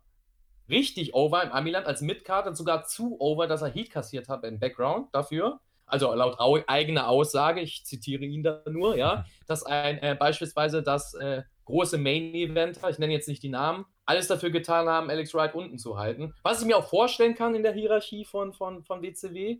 Aber der war richtig over mit diesem Tanzgimmick, weil für die Amerikaner waren die Techno-Leute und er hat das rübergebracht. Großartig. Also dieser, dieser Techno-Beat, äh, wer es nicht kennt, ihr gebt bitte jetzt Alex Wright Theme-Song ein auf, ähm, auf YouTube und hört euch das an und tanzt bitte ordentlich dazu. War großartig. Aber nicht Berlin, Alex Wright bitte, ja. Ja. Sp- Später wurde er nämlich zu Berlin. Ja. Mean Gene Okerlund hat Ric Flair begrüßt. Und äh, Ric Flair trifft bei Fall Brawl auf Arn Anderson und Flair meinte, We ruled the world, wir waren die Four Horsemen, wir waren die Show. Dann kam Lex Luger heraus. Flair meinte, oh, hier, Hulk Hogan, schau mal, das Total Package, der, und das Total Package übernimmt heute die Kontrolle. Luger meinte, ah, Flair, du bist irgendwie immer zu drüber. Und Flair meinte, und ich bleib auch zu drüber. You go down to Lex Luger, Hulk Hogan. Und das Segment war vorbei. Ja. Also ich war erstmal enttäuscht, äh, muss ich sagen. Ric Flair kommt zu Mean Gene und ihr werdet das später noch sehen, aber es gab ein, es war die Sequenz von den beiden, ja. Ric, Ric Flair und Mean Gene war immer, Ric Flair kommt rein und sagt, Mean by God, Gene. Ja, es war immer. Und irgendwann später hat er dieses Mean so lang gezogen, dass er sogar offiziell vom Bischof die Ansage gekriegt hat, dass er das nicht mehr machen darf. Was hat er gemacht? Er ist in der nächsten Sendung rausgegangen. Mean! Ihr müsst euch das mal bei YouTube reinziehen. Die Compilation davon ist so geil. Und ja, ich habe das gerade erhofft. Ich sehe die beiden. Ich denke, geil, jetzt kommt es zum ersten Mal. Mean by God, Gene. Das war, was war der Zweck des Segments? Ja, der Zweck des Segments war, äh, denke ich mal, Sie sind, Lex Luger da. ein bisschen Sie hypen. sind da. Lex, also man wollte einfach Lex Lugers Promo-Skills zeigen. Da, das, deswegen ist er jetzt schon mein Highlight. Der Typ mit den Promos, wie er sich gibt, wie er spricht, alles, das ist, das ist so trashig geil, dass ich das heutzutage einfach nur abfeier. Das ist so lustig. Ich würde am liebsten jeden Tag nur was von Lex Luger posten. Gab es eigentlich gab's eine Verbindung mit Flair und Lex Luger oder war, hat er ihn einfach so gehypt? So? Ähm, die hatten eine Verbindung früher, also äh, Ende der 80er ähm, war Luger ja schon mal bei, bei großer Name oder relativ, wurde, wurde zum größeren Namen gemacht. Und er sollte der neue Ric Flair werden. Also ähnlich wie bei Hogan. Wer Äh, sollte äh, denn Lex Luger alles ersetzen? Ja, Le- Lex Luger sollte Ric Flair ersetzen, weil Ric Flair zur WWF gegangen ist. Und später sollte Lex Luger Hulk Hogan bei WWF ersetzen, weil Hulk Hogan zur WCW gegangen ist. Gott. Und Lex Ironie. Luger ist wieder hinter. Also es ist ein Kreislauf bei Lex Luger, der ganz lustig ist. Und er soll immer Leute ersetzen. Ja, also Ansonsten- immer Leute. Oh, ich muss einmal ganz kurz, äh, wundert euch nicht, ich muss einmal ganz kurz meinen Akku hier anstecken, weil es Ja, ma- ma-. Ich, ich, ich sag kurz was zur Promo von Flair, weil ich halt in der ersten Show gedacht habe von WCW so, ey cool, an Anderson, Ric Flair, da baut man jetzt eine Story auf. Und ich dachte, das kommt jetzt schon in dieser Promo auch, dass Flair noch ein bisschen mehr darüber redet. Er hat, glaube ich, ein, zwei Sätze dazu gesagt, dann kam schon Luger. Ja. Ich habe mir so ein bisschen mehr, weiß ich nicht, was heißt Trauer, aber einfach Emotionen in die Richtung gewünscht. Vielleicht auch eine Erklärung von Arn Anderson oder so. Hoffentlich kommt es noch. Ja, also äh, ich habe so ein bisschen den, den Punkt dieses Segments äh, irgendwie verpasst. Ich dachte mir so, dieses Segment findet statt, einfach nur um stattzufinden und äh, so wirklich viel steckt da nicht dahinter. Ähm, Fall Brawl, da gibt es auch ein Wargames-Match und wie gesagt, Ric Flair, Arn Anderson. Über den Fall Brawl Pay-Per-View selbst können wir in der nächsten Ausgabe, nächste Woche dann hier im Podcast sprechen. Wir müssen mal gucken, wann wir uns nächste Woche hören, weil äh, es findet ja WrestleMania statt. Also, gehen wir jetzt mal zumindest noch von aus. Ähm, wir nehmen das Ganze jetzt nicht ganz am Montag auf. Mal gucken, vielleicht, wenn ihr den Podcast seht, findet WrestleMania auch gar nicht mehr statt. Na, wobei ist schon getaped. Ähm, wie dem auch sei, äh, dann, wir laufen wahrscheinlich, weil ja die Mania Review am Montag kommt, laufen wir dann wahrscheinlich am Mittwoch. Würden wir so machen, weil Hauptkampf läuft ja noch am Sonntag. Äh, deswegen, äh, wir sind nächste Woche da, aber vielleicht nicht ganz am Montag. Ansonsten hat sich aber der äh, Montag jetzt hier als, als Sendeplatz ähm, etabliert. Machen wir weiter im Programm. Sting traf auf Mr. Wall Street. Das haben wir in der letzten Ausgabe äh, promoted bekommen oder auf den Weg gebracht bekommen, dass Mr. Wall Street auftreten wird. Und Mr. Wall Street lebt natürlich auf der Wall Street und ist, ist, ein Typ mit, mit Geld und mit einem Anzug, also wirklich ein generischer Rich Guy. Äh, natürlich auch automatisch hier bei den Amis, ähm, weil, weil hat Geld. Und äh, VK Wall Street hieß er dann jetzt offiziell. Dann kam Sting zu Feuerwerk zum Ring, lauter Jubel. Sting war ein Star und Eric Bischoff meinte dann, ihr braucht gar nicht umschalten. Die Ergebnisse von Raw sind eh sind schon zwei, drei Wochen alt. Äh, dann nebenbei die Ergebnisse von Raw vorgelesen, meinte er, ja, Shawn Michaels besiegt nachher den Big Guy im Main Event mit der Switch in Music. Das war, das war schon eine andere Dimension von. Ja, das ist schon, weil du hast ja wirklich quasi den, den, den Zweck einzuschalten, hast du den Leuten ja eigentlich fast so ein bisschen genommen, wenn sie zumindest ähm, nicht wussten, wer gewinnt. Wenn sie jetzt natürlich nur wegen Shawn Michaels einschalten, weil sie Shawn Michaels sehen wollen, weil sie ihn sexy finden oder whatever, werden sie trotzdem einschalten. Aber so Matchergebnisse wegzugeben, das ist halt ein entscheidender Unterschied, ne? WCW Monday Nitro Live, WWF Monday Night Raw, getaped. Genau. Und das ganze Segment oder das Match war ja nur zum Shoot da. Also allein schon VK Wall Street. Wofür steht denn das VK? Vincent Kennedy. Kennedy. Ja? Kennedy. Also allein, allein das schon, da merkt man halt, äh, dass es nicht nur darum geht, in irgendwelchen Segmenten oder in offiziellen Presseinterviews, so wie es bei AEW ist, äh, irgendwie Kritik äh, gegen WWE zu äußern oder sie mal hier und da zu dissen, sondern man macht das, äh, indem man ein ganzes Gimmick für einen Wrestler erschafft, ja, mit dem Namen auch nochmal, äh, das ganz deutlich macht. Und äh, ja, das Match war eigentlich egal. Es ging da nur darum, wie du sagst, äh, die Shoots rauszuhauen, meiner Meinung nach am Kommentar. Und ähm, das Match war solide, war kein Highlight, auch kein Lowlight, meiner Meinung nach. Ähm, aber das, was du halt von denen erwarten kannst, sage ich jetzt mal. Und ja, äh, leider finde ich halt, und da merkst du halt, dass man sich keine Gedanken darum gemacht hat, um den Wrestler an sich, sondern nur Gedanken darum gemacht hat, wie shooten wir jetzt da WWF. Ähm, ja, beim Debütmatch gleich zu verlieren, da ist das Gimmick eigentlich schon für, für einen Arsch. Ja, er ist ein Heel, man kann das so machen, äh, gegen Sting dann zu verlieren, aber dann hätte man das nicht so eindeutig machen müssen, meiner Meinung nach. Wall Street, ja, hat, Wall Street hat die ganze Zeit an seinem Ring hier rumgezupft. Ich weiß nicht, ob da irgendwas klemmt oder was sein Problem war. Äh, es gab dann zum Sieg den Cross oder äh, Crossbody von Sting nach vier Minuten zum Sieg. Ähm, es war ein ziemlich klares Zeichen, Wall Street wird kein großer Deal und eigentlich war das Match auch nur da, um zu zeigen, Wall Street wird kein großer Deal. ja. Ja, Sting showcasen. Was Wall Street letzte Woche gesagt hat in seiner Promo, war dann auch mal schnell weg. das ist das, was ich ja meinte schon. Ja. ah, geil. Und ansonsten, ja, mir ist auch aufgefallen, ich glaube, die haben BWF auch als Bush League bezeichnet und jeder will ja weg und so. Und ja. Shoots continue. Match war halt so ein typisches Showcase-Match für Sting, kann man aber machen, würde ich sagen. Scott Norton traf auf Randy Savage. Es gab äh, vor dem Match einen Sneak Attack von Norton gegen Savage, äh, aber Randy Savage, der kam zurück, landete dann aber im Bärhack vom Big Guy und äh, Scott Norton hat den Rücken von, vom Macho Man bearbeitet. Powerbomb zum Nearfall. Danach wurde Savage noch ein bisschen durch die Luft geworfen. Power Slam ebenfalls zum Nearfall. Der Macho Man war dann eigentlich schon der Underdog in diesem Match, wurde ziemlich dominiert. Ähm, aber der böse Muskelmann mit den kurzen braunen Haaren, Scott Norton, der war einfach halt zu stark für den Macho Man. Norton stieg dann aufs Top Rope. High-Risk-Manöver. Warum? Weil es High-Risk ist. Und Savage dann mit dem, mit dem Bulldog-Konter kam zurück ins Match und dann wieder die, die, Clowns of Doom machten sich auf den Weg zum Ring. Äh, oh, das ist was ich sind, quasi waren, sind wahrlich wirkliche Heels, ja? ja? Man will sie nicht sehen, ja? Ja, äh, Corbins, es sind ganz viele Corbins. Ja, ja wirklich, wirklich. Ja die Corbin-Fraktion. Naja, und die machen sich auf den Weg zum Ring. Aber einer, oh Gott, einer dieser großen, schweren Männer fiel aber auf das Bein von Scott Norton. Geil. Da konnte er sich nicht bewegen. Geil. Und der Macho Man geht aufs Top Rope, Elbow, Geil. one, two, three. Der Sieg macht sich ganz schnell aus dem Staub und die ganzen Heels so, ach, das äh, war ja jetzt äh, blöd gelaufen. Geil. Geiles Finish. Also ich habe das, ich finde das Finish geil, innovativ, oldschool. Gibt es hier in Deutschland, oder gab es in Deutschland auch noch vor ein paar, ein paar Jahren äh, auch einige Ligen, die noch sehr oldschoolig waren, wo du solche Elemente auch genutzt hast. Ich liebe das. Ich liebe das. Also dieses äh, Element, das Shark oder Earthquake äh, bei WWF äh, da auf die Beine fällt von dem und er sich, er sich nicht mehr da rauskommt, ist realistisch. Ist ein fetter Mann, der da drauf fällt. Ja, du kommst da nicht mehr raus. Und das dadurch klingt so gelingt der banal, aber es stimmt ja. ja, ja. Und, das, und das ist, äh, das ist, äh, und Scott Norton äh, schafft es dadurch halt eben nicht, da irgendwie da noch rauszukommen. Geil. Also, äh, ich finde, das Match war auch ein gutes Match. Ich fand, ich war überrascht, wie viel Norton für Macho Man gebumpt ist. Also, er hat vom Macho Man Sachen gefressen. Er hat das gemacht, was Hogan nie macht, den anderen gut aussehen lassen, um am Ende dann noch besser auszusehen. Heißt, er hat viel für Macho Man gebumpt und ähm, hat den gut aussehen lassen. Macho Man sah dadurch noch geiler aus. Vor allem, und das möchte ich nochmal raus, äh, rausheben,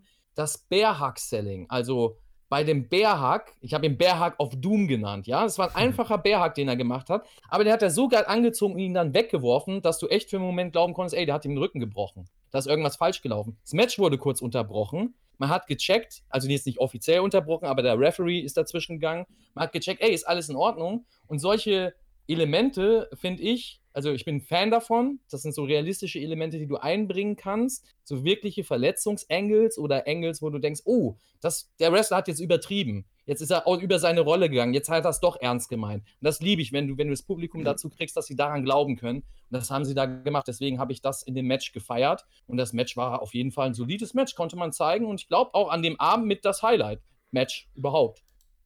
Also? Stilmittel, was du angesprochen hast, mit dem, ja, dass man denkt, okay, die Wrestler haben sich jetzt wirklich verletzt, liebe ich auch, weil du dadurch in dieser Illusion komplett drin bist und glaubst, okay, ich schaue hier gerade einen realen Kampf.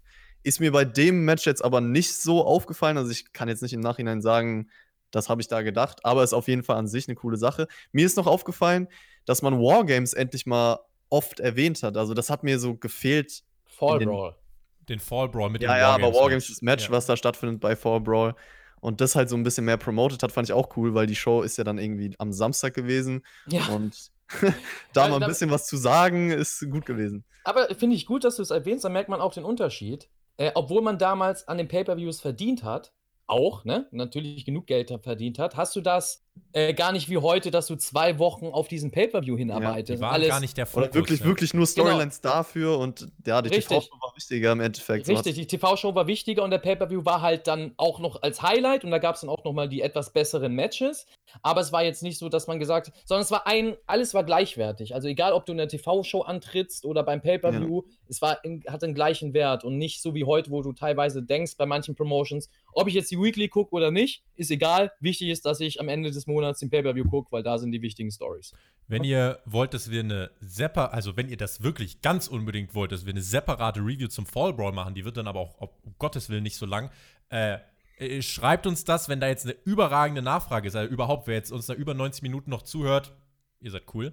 Äh, und wenn, wenn ihr meint, wir sollen eine Fall Brawl Review machen ähm, und das bekommt viel Zuspruch, dann können wir da mal noch drüber nachdenken. Ansonsten, wie gesagt, werden wir das nächste Woche mal ähm, noch mit aufgreifen. Ansonsten bin ich eigentlich bei euch. Das, das Match war halt irgendwie so mit das, was man sich am besten mit anschauen konnte, was auch wirklich einfach das beste Wrestling-Match an diesem Abend war.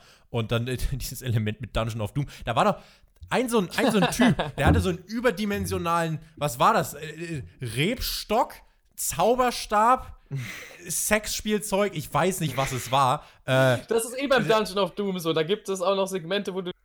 Okay, sind wir jetzt bei einer Fetisch-Cosplay-Party oder was so einen richtig dicken Stock hat er einfach dabei gehabt. Ah, das Ja. ist so, ja. Dungeon of Doom halt, ne? Dungeon of Doom, Corbins of Doom. Ähm, ja, Ke- Kennt ihr die Oddities noch bei der WWF? sagt mir jetzt nichts. Wahrscheinlich auch nicht, ne? Okay, das war so die Antwort von WWF auf Dungeon of Doom. Das war auch so eine Gruppierung aus Freaks. Das war nur, er hat eine geile Theme, aber nur Freaks. Und ganz schlimm. Kur- Kurgan war einer der Wrestler. Kurgan war auch ein Wrestler, der, der hat später bei James Bond auch mitgemacht, bei dem Film mit Ah ja, ähm. Daniel, äh, wie heißt er? Dieser, Daniel dieser Craig? Blonde. Nein. Daniel Craig, genau. Ja, da ist er der Bösewicht. Dieser große mit diesem komischen Nacken. Wenn ihr den Gott. Film gesehen habt. Oh Gott. Ja, das Kur- Kurgan ist ganz bekannt, der hat so einen Ja. Mutantennacken. Bei 300 macht er auch mit, mit so einem riesigen Nacken. Er wurde immer für so Freak-Rollen genommen. Also. Shaggy Too Dope war in dem Stable drin, lese ich gerade. Shaggy. Too Dope, ja, der auch- Shaggy auch- war im Stable. Ja, Shaggy, Mensch, da der haben Shaggy. wir's doch. Da haben wir's doch. Ein Match hatten wir noch bei der Show und zwar den Main Event. Äh, Vor neun Tagen wrestelte er bei WWF und jetzt wrestelt er dort, wo die großen Jungs spielen. Lex. Hat aber keine. Entrance bekommen. Ja, Oh, ja, naja, gut, ne? Aber ist ja, äh, äh, es geht ja um Hulk Hogan, ja? Also, richtig. es Also, Chris, bitte, hallo, es geht um Hogan. ist so. Sorry. Brother. so, jedenfalls trotzdem Lex Luger, auch ohne Entrance, wurde groß äh, von, von Hulk Hogan gehypt. Ja, Hulk Hogan kam dann auch heraus mit Jimmy Hart an seiner Seite. Äh, Feuerwerk für den Hulkster, überall, alles hat gebrannt, die ganze Halle. Ähm, und ja, dann, das war das Match Made in Heaven. Äh, Die Kommentatoren haben wirklich konstant, wirklich immer noch einen draufgepackt. Ähm, Hulk Hogan landete während des Matches äh, in, in, einem, in einem Torture-Rack von Lex Luger. Und ähm, Luger feierte sich da schon als Sieger. Hogan, Hogan war aber gar nicht besiegt. Stattdessen gab es den, den Finger der Nation und eben, wie gesagt, das, das äh, Finish, was jedes Hogan-Match beendet. Ähm, Big Boot, Leg Drop, aber den Eingriff von Corbin of Doom. Die Corbins of Doom. Die Corbins of Doom wieder mit dem, mit dem, mit dem Eingriff. Ähm, dann aber wieder großer Brawl. Sting war auch mit dabei. Macho Man war mit dabei. Die Faces standen am Ende victorious im Ring. Lex Luger und Hogan schubsten sich dann aber noch ein bisschen herum. Werbung und exakt dasselbe Element wie in der Vorwoche. Mean Gene Okerlund stand dann wieder in der Mitte. Und äh, Hogan und Luger hatten Differenzen. Und ähm, äh, für Fall Brawl, also Vader war eigentlich in Hogans Team, der wird aber jetzt nicht drinstehen, ist nicht qualifiziert, aus welchem Grund auch immer. Hogan damit in Unterzahl. Hogan und der Macho Man fragten dann Luger, auf wessen Seite er steht. Und Sting, der auch mit draußen war, meinte, Vader ist raus und hier steht das Total Package. Das ist doch jemand fürs Team. Und der Macho Man meinte, ich würde lieber 4 gegen 5 ins Match gehen. Bringt uns nichts, jemanden im Team zu haben, bei dem wir nicht wissen, auf welcher Seite er steht. Und Sting meinte, Macho Man, willst du Wargames gewinnen? Ja, will ich. Ja, ich auch. Und ich will Luger im Team. Wurde dann weiter diskutiert und Hogan meinte dann, wait a minute, brothers. Wir voten. Und Sting, äh, ja, soll Lex Luger ins Team kommen? Yes. Macho Man, was sagst du? Soll er ins Team kommen? No.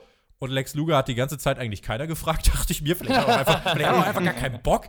Und Hogan meinte, hm, du willst ihn drin haben. Du willst ihn draußen haben. Luger, bei Wargames werden wir dich testen, ob du unser Partner, ob du würdig bist. Willst du unser Partner sein? Und Ho äh, Luger meinte dann, I will step in there und ich stehe an eurer Seite. Ähm, aber Hogan, am Ende des Tages will ich einen Title Shot gegen dich haben und einen Staubsauger saugt. Und äh, der, der Macho Man meinte dann, ach, hier, siehst du, der verfolgt doch ein, ein anderes Ziel. Und die Kommentatoren haben dann übernommen. Mongo äh, hatte wieder, wieder seinen Hund bei sich. Grundsätzlich mein, mein Highlight. Und ja, bisschen Pay-Per-View-Werbung. Und das war das Ende von Nitro, Ausgabe 2. Eine, eine hitzige Diskussion. Jo, äh, was für ein Main Event. Wow, ja. also ich möchte, Geht ich habe ja so. vorhin, ges vorhin gesagt, die Kommentatoren feiere ich sehr, wie Bobby the Brain Heenan. Und auch da habe ich mir so einen Spruch rausgeschrieben, wo ich einfach wieder lache. Man merkt einfach, die hatten Spaß. Die hatten Spaß, die mussten sich nicht ans Skript halten, die mussten keine Angst haben, dass sie gefeuert werden, wenn sie was Falsches sagen. Ja, die haben da Gas gegeben. Und da war so ein Spruch von äh, The Brain, als Hogan rauskam, yeah, Hogan, Hogan. Ja, und er kämpft Nochmal, natürlich gegen bitte. ja, er kam da raus, oh, Hogan. Und der Kommentar war, oh, Hogan, Hogan is a real man. ja, und ganz trocken kam dann nur, what do you think? Luger is a midget? ja? so, und das war so geil, weil ich gedacht habe, als er gesagt hat, oh, Hogan ist ein richtiger Mann, sie verkaufen halt Hogan, wie sie halt Hogan verkaufen. als ist der Mann und sonst was. Und ich denke, ja, gut, aber mit Luger hast du halt auch einen Bodybuilder dastehen, einen Mann mit Körper. Und das wird schwierig, den dann als äh, Kind zu verkaufen, im Gegensatz zu Hogan.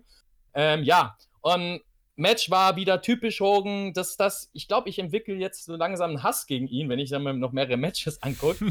dass er, auch da buried er wieder seinen Gegner. Ja, Luger soll möglicherweise auch ein neuer Main Eventer sein bei WCW. So, äh, Hogan packt seine Wrestling-Skills wieder aus, ein bisschen, ja. Luger kontert trocken mit einem geilen Suplex. Die Leute rasten aus. Denken, wow, wie geil. Was für ein krasser Wrestler. Das kann Hogan dumm aussehen lassen, ja.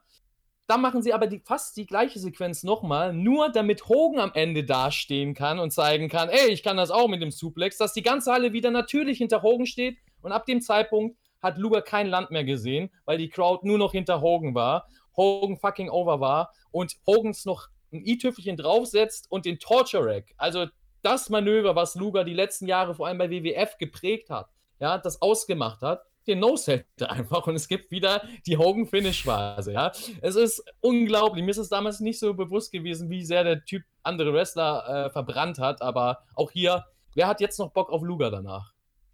Ja, also ich weiß nicht, wie der Fallbro dann aussehen wird, aber in dem Fall war es halt schon so, dass Hogan da und Luger irgendwann so da, aber Hogan ist ja generell äh, on top of the world. Ähm, Finde find das aber ganz interessant und ich bin vor allem gespannt zu sehen, wie das halt in den nächsten Wochen wird. Ob das vor allem jetzt jeder, der sich gegen Hogan in den Ring stellt, äh, ob die dann nicht auch irgendwann einfach mal alle irgendwie äh, buried alive sind. Er könnte ja eigentlich mal mit den, mit den äh, Corbins of Doom anfangen. Die könnte erstmal dafür sorgen, dass die nicht mehr in den Shows auftreten. Ja, ich, also ich, ein paar positive Sachen zu dem Match habe ich dann doch gefunden, weil ich finde, so in der Anfangsphase hast du es geschafft, eine gewisse Atmosphäre aufzubauen. Ich fand es auch cool, dass beide so ihre Moves genosellt haben gegenseitig, um zu zeigen, ja, wir halten viel aus, so, wir bringen ein bisschen Fighting Spirit rein. Und ja, Luga auch so ein bisschen mehr dem Sieg nahe kam, weil ich halt auch dachte, okay, jetzt kommt der Torture Rack. Könnte es ja theoretisch gewesen sein, dann ist es natürlich wieder so schnell gewesen und da stimme ich dir dann auch zu, Mac. Es geht halt irgendwie dann wahrscheinlich bei jedem Hogan-Match so dem Ende zu. Ich finde trotzdem, das Match hätte auch ordentlich werden können. Mir hat das Finish dann halt wieder überhaupt nicht gefallen. Das ist so eine Sache, die mich bei der Show auch mega gestört hat. Du hast bei keinem Match irgendwie so einen Payoff bekommen. Und das ist mir so wichtig irgendwie im Wrestling, dass ich ein Match bekomme und dann auch mal ein cleanes Finish, wo ich dann weiß, ja, hier, ich krieg den Payoff. Und da war es wirklich ja bei jedem Match so gefühlt, der kommt entweder nach dem Match eigentlich raus oder die Entscheidung wird noch reversed oder jetzt hier irgendwelche Eingriffe und das war mir so ein bisschen zu viel. Also ich oh, finde, wenn man so ein Match. ja, ja, nee. Aber wenn man so ein Match so promotet und aufbaut, dann kann man das doch auch mit einem Payoff enden lassen. Klar, du bringst es nochmal so, da hat man ja auch aufgebaut, wenigstens das, aber ja, das sagt mir halt persönlich nicht so zu. Bin ich vollkommen bei dir. Also, das ist genau das, was du auch als Wrestler äh, eingeprägt bekommst. Also wenn du was aufbaust, gibt dem Zuschauer auch später die Möglichkeit, dann eben Payoff von zu haben, irgendeinen Benefit rauszuziehen und einen Grund, weshalb das Ganze passiert ist. Und das äh, vor allem bei WCW, dieses Chaos-Booking, was jetzt noch sehr, sehr gut ist und frisch wirkt, das wird, glaube ich, irgendwann mal später sehr anstrengend. Und das mit einer der Gründe, glaube ich, warum man äh, manches als nicht so gut einstuft, weil es einfach zu viel Chaos war und man sich doch manchmal gewünscht hätte, ey, mach doch einfach mal ein cleanes Match hier, ähm, auch in der Main Card, also in der oder in den in der Main Event Schiene und nicht nur in der Undercard und bei den Highflyern, was man dann gesehen hat bei den Eddie Guerreros und Chris Jericho später. Ne? Mir ist mir ist zu diesem Abschlusssegment noch was aufgefallen. Ich habe mir äh, angeschaut, wie die Leute geredet haben und ich habe mir gedacht, das ist die Form von wenn du den Leuten kein Skript gibst, funktioniert was nicht. Und wenn du ihnen ein Skript gibst, dann haben sie vielleicht wenigstens so ein bisschen roten Faden. Weil hier ist das Problem, du, wenn, du, wenn du jemandem wie Hogan zum Beispiel kein Skript gibst, dann, äh, dann, dann, ist er so krass darauf fokussiert, so zu Schauspielern, dass es ultra unauthentisch wirkt. Und mhm. dann kommt dann sowas wie, oh, glaubst du das Sting? Dann stelle ich dir jetzt eine Frage. Oder du willst ihn, du willst ihn nicht. Ich bin zerrissen. Oder, Leute. Das ist, das ist das, was eins zu eins auch aufs Euro-Wrestling kopiert worden ist aus den 90ern. Der schade. Weshalb, weshalb wir Anfang der 2000er und heute immer noch diese ganz schlechten Promos sehen, wo du einfach merkst, das ist so schlecht, schlecht gestellt, weil die nicht so sprechen, wie sie sprechen würden eigentlich, ja, und, und, und äh, schlecht Schauspieler, ne, und das ist, äh, ja, ein Paradebeispiel. Ich habe es auch nie verstanden, schon damals als Kind fand ich die Hogan-Promos nicht so geil, aber die Persona hat das halt überstrahlt, sage ich mal. Also Hogan war halt einfach so big, der konnte machen, was er will. Es war halt Hulk Hogan, du hast das cool gefunden. Aber auch die Promos fand ich nie stark. Also da fand ich von anderen Leuten, Ric Flair beispielsweise oder Roddy Piper, äh, war ich als Kind total geflasht von, ne? wie krass die sind. So. Bei Hogan stößt du halt irgendwie so an Grenzen. Ähm, sobald er Dinge nicht mehr darstellen kann, wie Zerrissenheit, die du ja eigentlich mimisch und gestisch darstellen kannst, dann spricht er sie aus. Ich bin zerrissen aber ja. macht das mit einer Emotionslosigkeit, dass, dass, ich mir denke, nein, bist du scheinbar nicht, so wie du dastehst, du, du Eisberg. ähm, ja, aber das war die, die zweite Nitro-Show. Vielleicht das, das kurze Fazit äh, dazu. Äh, Chris hat ja jetzt schon gesagt, so die, die Payoffs haben so ein bisschen gefehlt. Äh, Chris, wenn du die Show insgesamt jetzt nochmal so ähm, auch abseits der Matches zusammenfassen müsstest, vielleicht auch im Vergleich der ersten Woche, ist es trotzdem weiter der richtige Ansatz gewesen, um ein Produkt wie äh, Raw von WWF in Bedrängnis zu bringen? Ja, also ich würde sagen, was hier noch ein bisschen mehr war. Wir sehen bei, der dir übrigens Nitro- zwei schöne blaue Punkte, weil deine Kamera gerade äh, sich wahrscheinlich denkt, oh nö, gerade gerade will ich nicht. Meine? Nee, Meine nicht deine, nein, nein, ich meine die von Oh. Chris. Ey, muss ich aber jetzt mal. erstmal hier was fixen. Das Ja, geht ja gar du nicht. kannst was fixen. Mac, dann kannst du mir doch mal sagen, ob äh, Nitro mit Ausgabe 2 was geliefert hat, was Vince McMahon noch immer ins Schwitzen gebracht hat. Äh, ja, also ich, es ist genug Feuer drin, sage ich mal da. Also sie haben weiter dieses War-Feeling rübergebracht und weiter den Schwerpunkt darauf gelegt. Es kann alles passieren, hier ist Chaos und ähm, hier ist das richtige Wrestling, was ihr zeigt, ist eigentlich ein Kindergarten, das ist so die Grundaussage dahinter. Ja. Ähm, hat man gezeigt. Ich fand aber persönlich von der Struktur und von den Matches Ausgabe 1 stärker als Ausgabe 2. Ausgabe 2 war mehr Hotshotting, äh, und äh, Ausgabe 1 hatte weniger Dungeon of Doom dabei. Und deswegen Ja. denke ich einfach, das ist der Hauptgrund, ja. Das ist so der Hauptgrund. Chris, du bist wieder da. Ja, also das, was mich am meisten gestört hat, dass du bei jedem Match halt so ein komisches Finish hattest, habe ich schon erwähnt. An sich war es halt auch nicht so ereignisreich wie die erste Show, aber ich glaube, das war auch zu erwarten. Ich finde trotzdem, dass man gewisse Stories vielleicht versucht hat, greifbarer zu machen und auch gezielter zum Beispiel auf, die, auf den Fallbrawl aufgebaut hast. Auch am Ende, da hast du dann trotzdem in dem Segment, auch wenn es nicht so authentisch rüberkam, so ein paar neue Entwicklungen gehabt, ein paar offene Fragen. Also ja, da vielleicht mehr in Richtung Stories nochmal gegangen bist. Ja, war jetzt keine Show, die mich irgendwie aus den Socken gehoben hat, sagen wir es mal so. Bin bei Mac, das war äh, zu viel Hotshotting und zu viel äh, Corbin. Cor Corbins of Doom. Baron Corbin. Ah, der Junge war damals schon nervig, ne? WWF Monday Night Raw, Canton, Ohio. Wir schreiben den 11. September 1995. Der SummerSlam war zwei Wochen her und bestand unter anderem aus dem Intercontinental Championship Ladder Match zwischen Razor Ramon und Shawn Michaels. Ähm, wir haben ein Videopaket gesehen, was uns denn heute erwartet. Wir waren nicht live. Und ähm, ja, Jerry Lawler und Vince McMahon haben das Ganze Stop it, kommentiert. bevor du loslegst, ja, muss ich gleich reingrätschen, äh, weil diese Serienaufmachung, beziehungsweise die Aufmachung der Show, das möchte ich nochmal ansprechen. Äh, da finde ich schon, bevor man überhaupt das In-Ring-Produkt sieht, bevor man überhaupt die ersten Wrestler sieht im Ring, schon deutlich ein Unterschied zur WCW, also vom WWF. Das WWF-Intro äh, ist inszeniert, es sieht eher Hollywood-like aus. Also du siehst einen Shawn Michaels im Ring auf dem Hochhaus, ein Helikopter fliegt drumherum. Ähm, es wird alles sehr, sehr groß inszeniert, aber mit so einer 90er Serienmusik. Also so eine typische, leichte, einfache Popmusik zum Start, ja. Ja. Ähm, das hast du heute auch. Ist ganz lustig, dass das heute sich immer noch widerspiegelt bei WWE. Äh, und bei WCW hast du halt boah, Monday Nitro Logo, bam, das geht hoch, Feuerwerk, harte Musik, rockige Musik, ähm, es wirkt erwachsener, härter, brutaler, Edgier ja. edgier und das finde ich, das sieht man hier schon, obwohl es von der Bildsprache bei WWF, und das ist heute nach wie vor so, Welten besser ist oder hochwertiger wirkt. Einfach Hollywood-Produktion-like wirkt, wirkt. Wirkt ist geil. Wirkt. Wirkt. Wirkt, ja. William, ja. Vanessa. Chris, welch, welcher Theme ist besser? Der von Monday Nitro oder der von Monday Night Raw? Uff. Ich habe jetzt gar nicht beide genau im Kopf. Ah, Äh, die, schade. die Frage muss ich, Ah. die Frage kann ich dir nächstes Mal beantworten, wenn ich sie Ja. mir beide nochmal im Loop angehört habe. Ja. Zu der Zeit Nitro. Okay. Später wird es nochmal wechseln. Die Raw wird ja auch nochmal anders.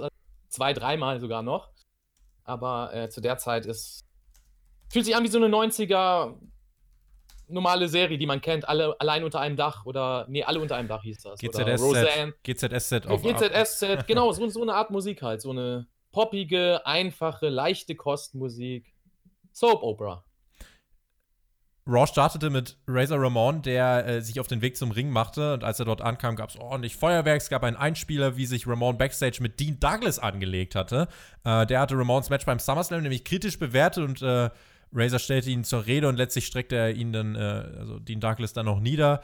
Und nach Ramon sahen wir dann, wie sich der British Bulldog auf den Weg zum Ring gemacht hat. An seiner Seite Der Mac. allseits geliebte. Mac, der allseits geliebte, dein, dein Freund mit, seiner, mit seinem eingepackten Tennisschläger, Jim Cornette. Und was passiert? Was, wa- was passiert, als, als British Bulldog mit Jim Cornette die Halle betritt? Mit den Fans. Die Leute buhen. Sofort. Instant Heat. Und das macht es aus. Deswegen ist ein Cornette fantastisch. Deswegen sage ich, der müsste zu AEW, das wäre so ein mega. Nee. Boah, mit der Aussage machst du dir ein paar. Freunde. so, ich weiß, politisch würde das nicht passen. Es geht mir jetzt nur um das Gimmick. Hier hast du es gesehen, das ist ein Paradebeispiel. British Bulldog war ein absoluter Babyface Anfang der 90er. Er war so cool, ich fand den auch cool. Äh, das war einer, der war anders, der sah ein bisschen unique aus mit seinen Dreads äh, und, und, und sein, seiner, seiner großen Flagge und es war ein absolutes Babyface. Und jetzt kommt er da auf einmal äh, mit Cornette und ist sofort Instant Heat, also Instant Heal bei den Fans. Weißt er braucht du- gar nichts machen. Ich denke bei Cornette, denke ich an so Familientreffen. Und Cornette sieht so aus wie der Onkel, der am Tisch sitzt, der immer so komplett fragwürdige Dinge von sich gibt, wo dann erstmal betretene Stille ist. Wenn es dann irgendwie um, um Flüchtlingskrisen oder so geht. Das ist genau der Onkel, der so richtig komische Statements abgibt und alle dann nur so, ja, Kuchen gar. Ähm, ja. Das, Ja, ist, well. das äh, ist für mich äh, Jim Cornette. Ähm, Ja, sehe ich nicht so. Also, ja, ich kann es verstehen, aber er hat enormes. Also, für mich ist Cornette einer mit dem stärksten Wrestling-Mind. Wenn es darum geht, Wrestling, ich rede nicht von Sports Entertainment, ich rede von Wrestling, wie du Wrestling darstellst, wie du Charaktere darstellst. Er hat Money gemacht und der ist in einer Zeit groß geworden, wo du als Wrestler, sage ich auch immer wieder, Geld verdient hast. Sogar mehr, als du heute verdienst. Wo du dir als Wrestler ein Privatjet leisten konntest, um von A nach B zu fliegen. Ja, und das muss man sich mal vorstellen, diese Dimension, wie auch ein Ric Flair Geld verdient hat. Und das ist eine ganz andere Welt, deswegen sage ich, Wrestling und Sports Entertainment sind zwei Welten. Und ähm, da schätze ich ihn sehr, weil er vieles, merkt man auch heute, was er sagt, was er am Anfang kritisiert hat, auch bei AEW, wird jetzt umgesetzt und auf einmal ist es gut. Auf einmal laufen Sachen 2020 bei AEW. Das heißt nicht, dass sie auf ihn gehört haben, aber auf Kritik gehört haben allgemein.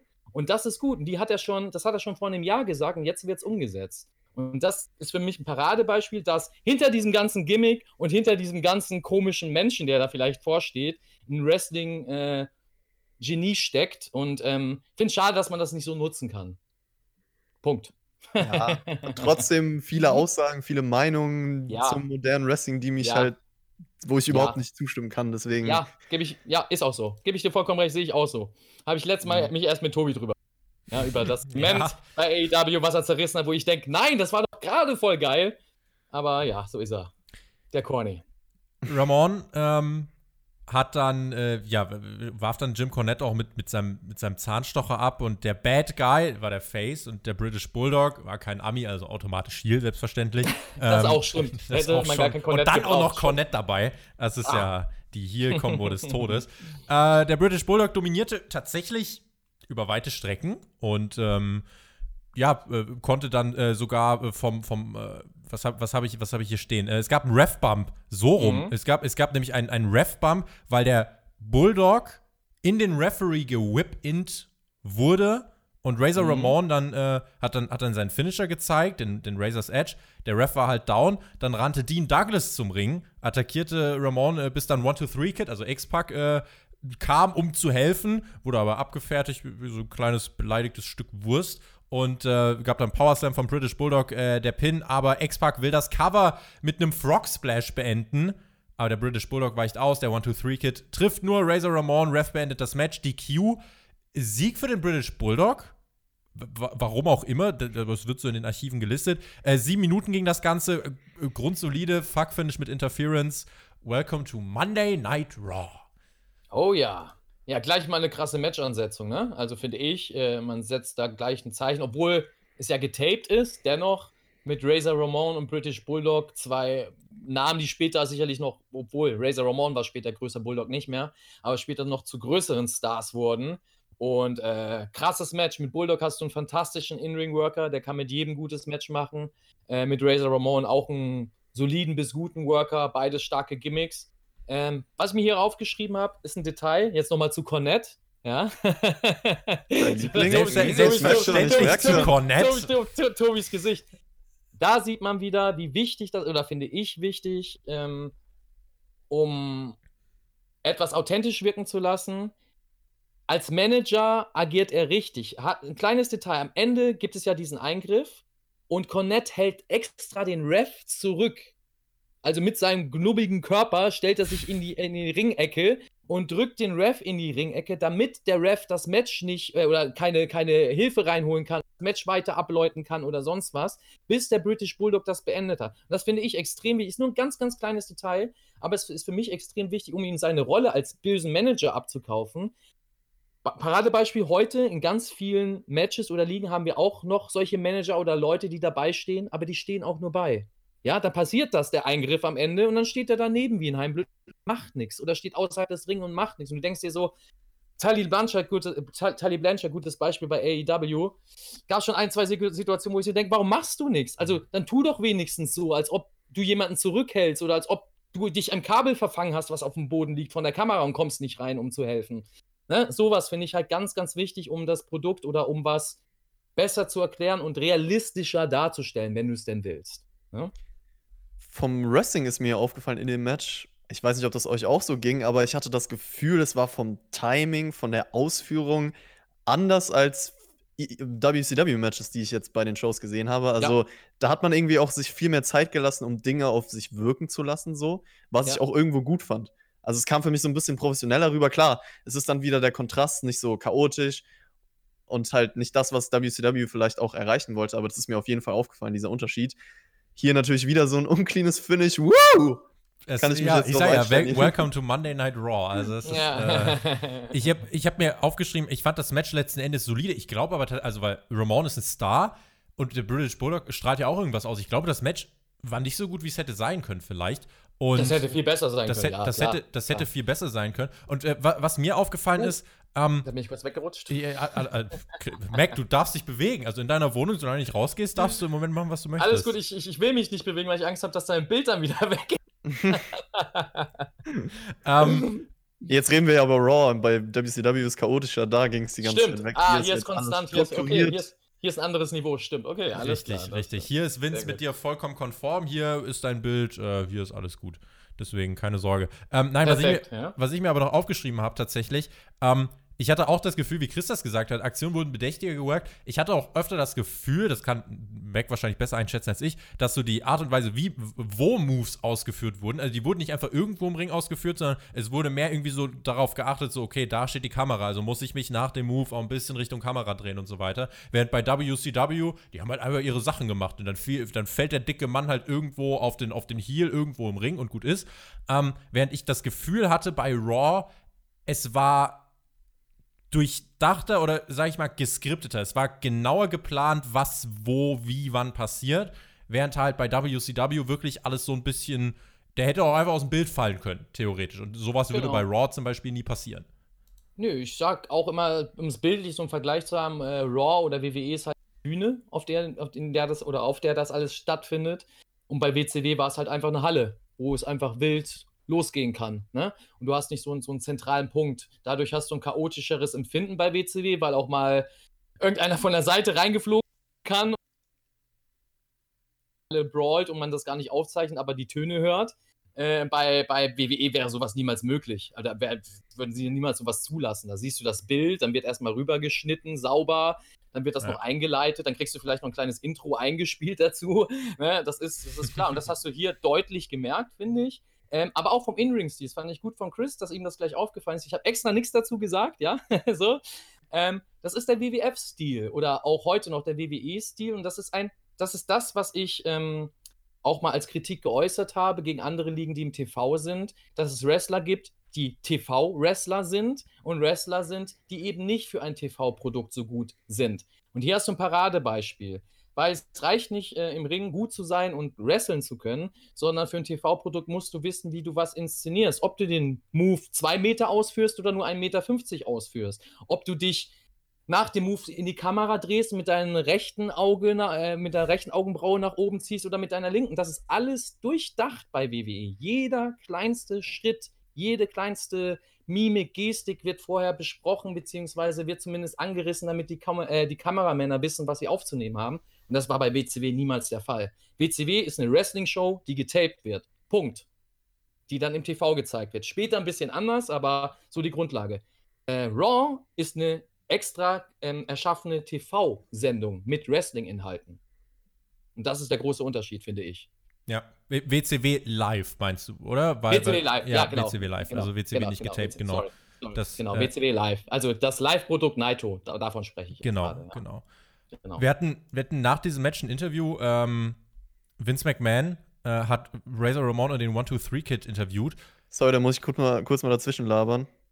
Sag mal ja, einen Satz. Wie, wie, wie, ja, wie Ja. äh, Jerry, Ah, doch, hast ja, genau, Ja, ja, wie doch. Jerry Lawler dann auch die ganze Zeit äh, geredet hat. Genau, Chris, ich kann einfach Alles mein Segment aus, kommentiert. Ja, Tobi, nee, ich lasse dich jetzt nicht weiterreden. Ja, weil genau, du kannst einfach drüber reden. Ich finde das Ja. voll okay.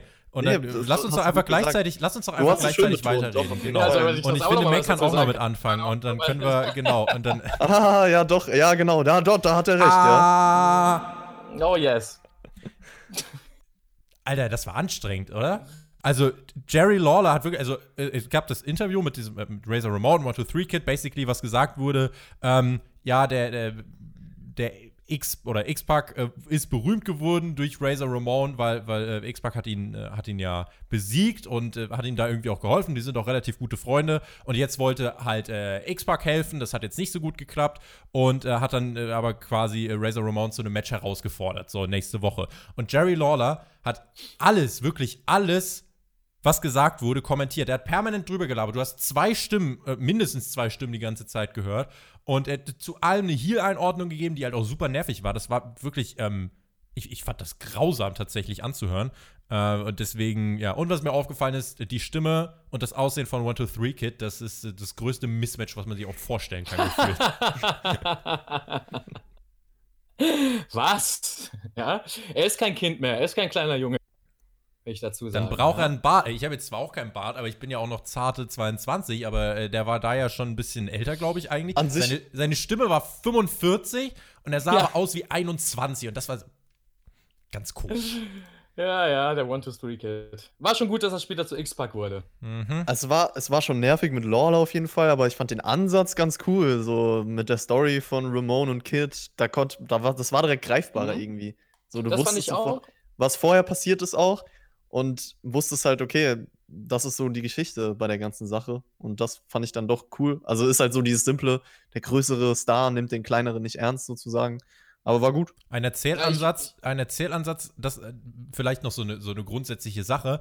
Bei Raw kannst du, glaube ich, eher einschalten und weißt bei einer Folge direkt, wo die Storylines stehen, auch wenn du nur durchseppst. Während wenn du bei WCW reinschaust, du siehst Chaos und verstehst vielleicht auch gar nicht direkt alles. Da gelingt es Raw besser, die Storyline für einen Zuschauer, der neu dazukommt, finde ich, ähm, irgendwie einzuordnen. Und jetzt hier äh, letzten Endes, man hat relativ simpel verstanden oder äh, war relativ leicht zu verstehen, worum es geht.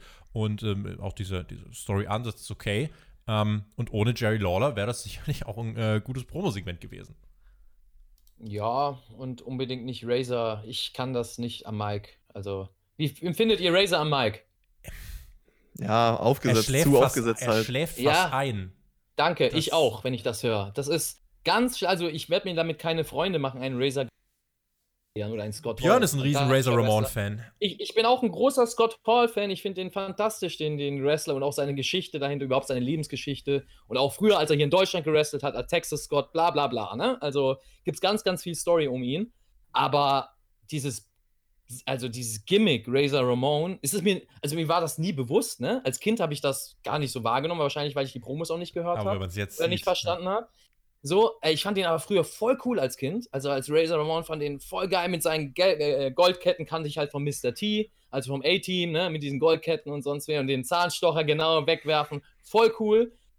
Ja, und später als Scott Hall bei WCW fand ich ihn auch cool, wie er da geredet hat. Da hat er richtig auch langsam gesprochen, aber noch cool gewirkt und sonst. Spoiler. Aber hier als, ja, aber hier als, als, als Razor, also ich fand das ganz schlimm, wie er gesprochen hat. Äh, ich würde das keinem mehr heute zeigen. Wenn ich jemandem Wrestling zeige, würde ich genau das wegskippen, weil das mir hätte ich Fremdscham. Das wäre mit Der Inhalt, der Inhalt war in Ordnung, aber die Art und Weise, die Delivery, wie Jonathan das jetzt sagen würde, die fand ich halt, äh, auch der 1-2-3-Kid hat seine Punkte auch viel länger gezogen als nötig, war nicht straight to the Mhm. point. Razor Ramon fast eingeschlafen. Äh, Vince McMahon auch mit einer gespielten Dramatik und Jerry Lawler, Ja. don't get me started. Also das war, ja. Naja. Chris, noch irgendwelche, irgendwelche Anmerkungen von dir? Sieht nicht so aus. Nö, eigentlich nicht. Sehr gut. Nächste Woche Yokozuna und Owen Hart gegen Man on a Mission, also King Mabel und Sir Mo. Äh, King Mabel, Viscera, Big Daddy V, äh, freut euch drauf.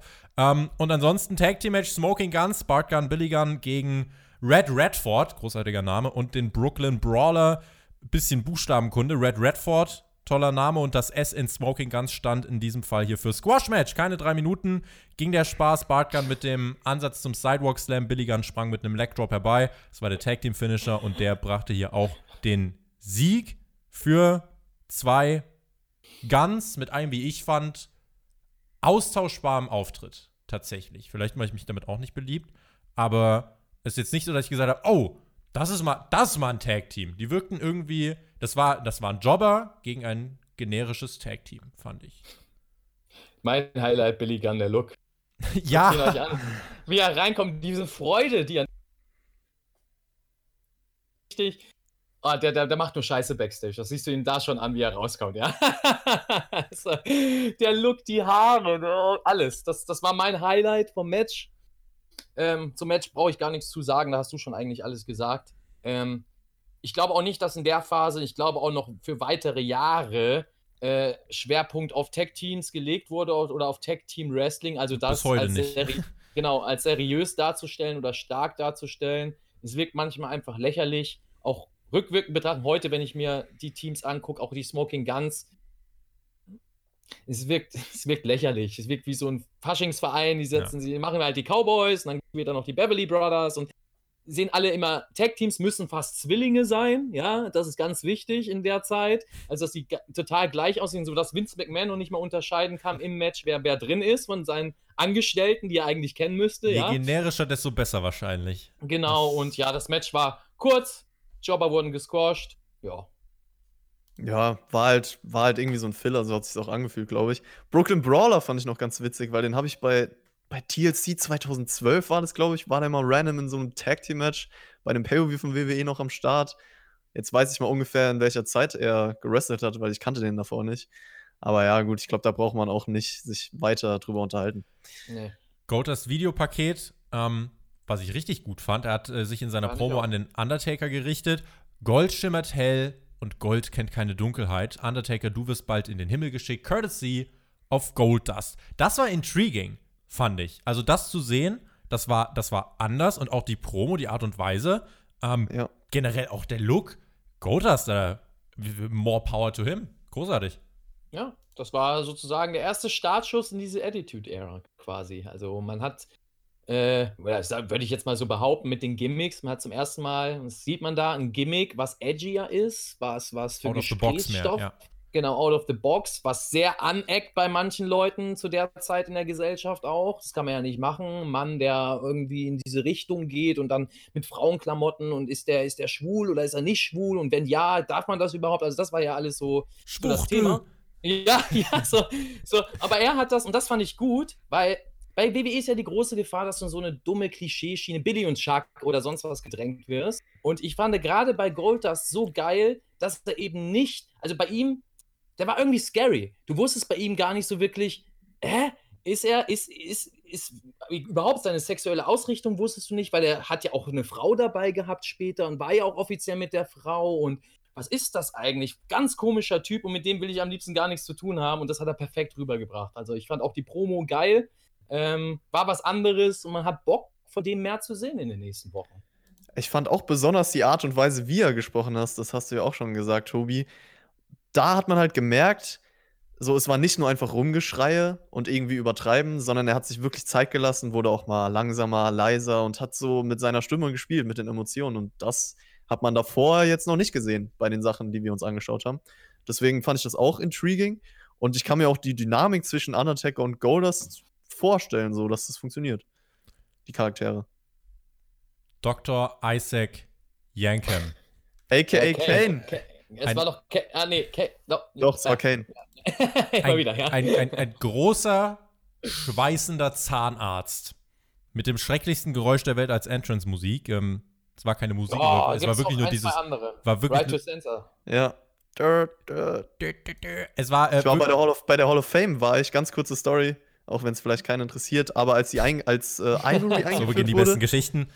Als Ivory eingeführt wurde in der Hall of Fame vor WrestleMania 34. Ich war ja an dem Wochenende da, live, und habe irgendwann reingeschrien, Right to Censor. Das könnte man übrigens auch hören, wenn sich irgendjemand die Hall of Fame nochmal anschauen will, weil ich Ah, richtig geil. laut für dich gucke ich mir das tatsächlich nochmal an. Und dann kurz, wirklich fünf bis zehn Sekunden später kam auf einmal der Theme von Right to Censor. Also ich hab's eingeleitet, Leute. ja, geil. Großartig. Wussten die Bescheid.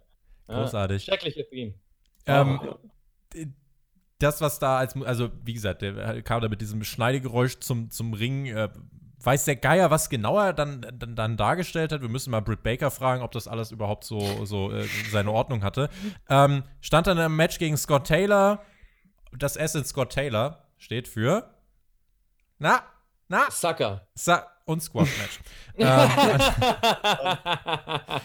Isaac Yankem gewann das Match. Äh, kn knapp zwei Minuten waren es dann irgendwie. Match hatte wenig Heat, DDT zum Sieg. Das furchtbare Geräusch wieder in meinen Ohren. Ah! ja, Ja, Gimmick, was irgendwie für mich nicht ins Wrestling reinpasst oder nicht ins Wrestling gehört. Bisschen zu übertrieben. Und ich habe auch ehrlich gesagt erst spät realisiert, dass es Kane ist. Also es ist mir gar nicht bewusst gewesen, dass er vorher schon bei der WWF war, Ja. als er dann Mhm. wirklich mit dem neuen Gimmick kam. ja ich, ich, wusste, ich, ich wusste das ja mit, mit dem Isaac Yankim, dass das Ja. Kane ist und alles, ne? Er fand es auch schade, als er die Maske später, das spätere Kane war mit Glatze und äh, ja, äh, auf Horrorfilm-Niveau.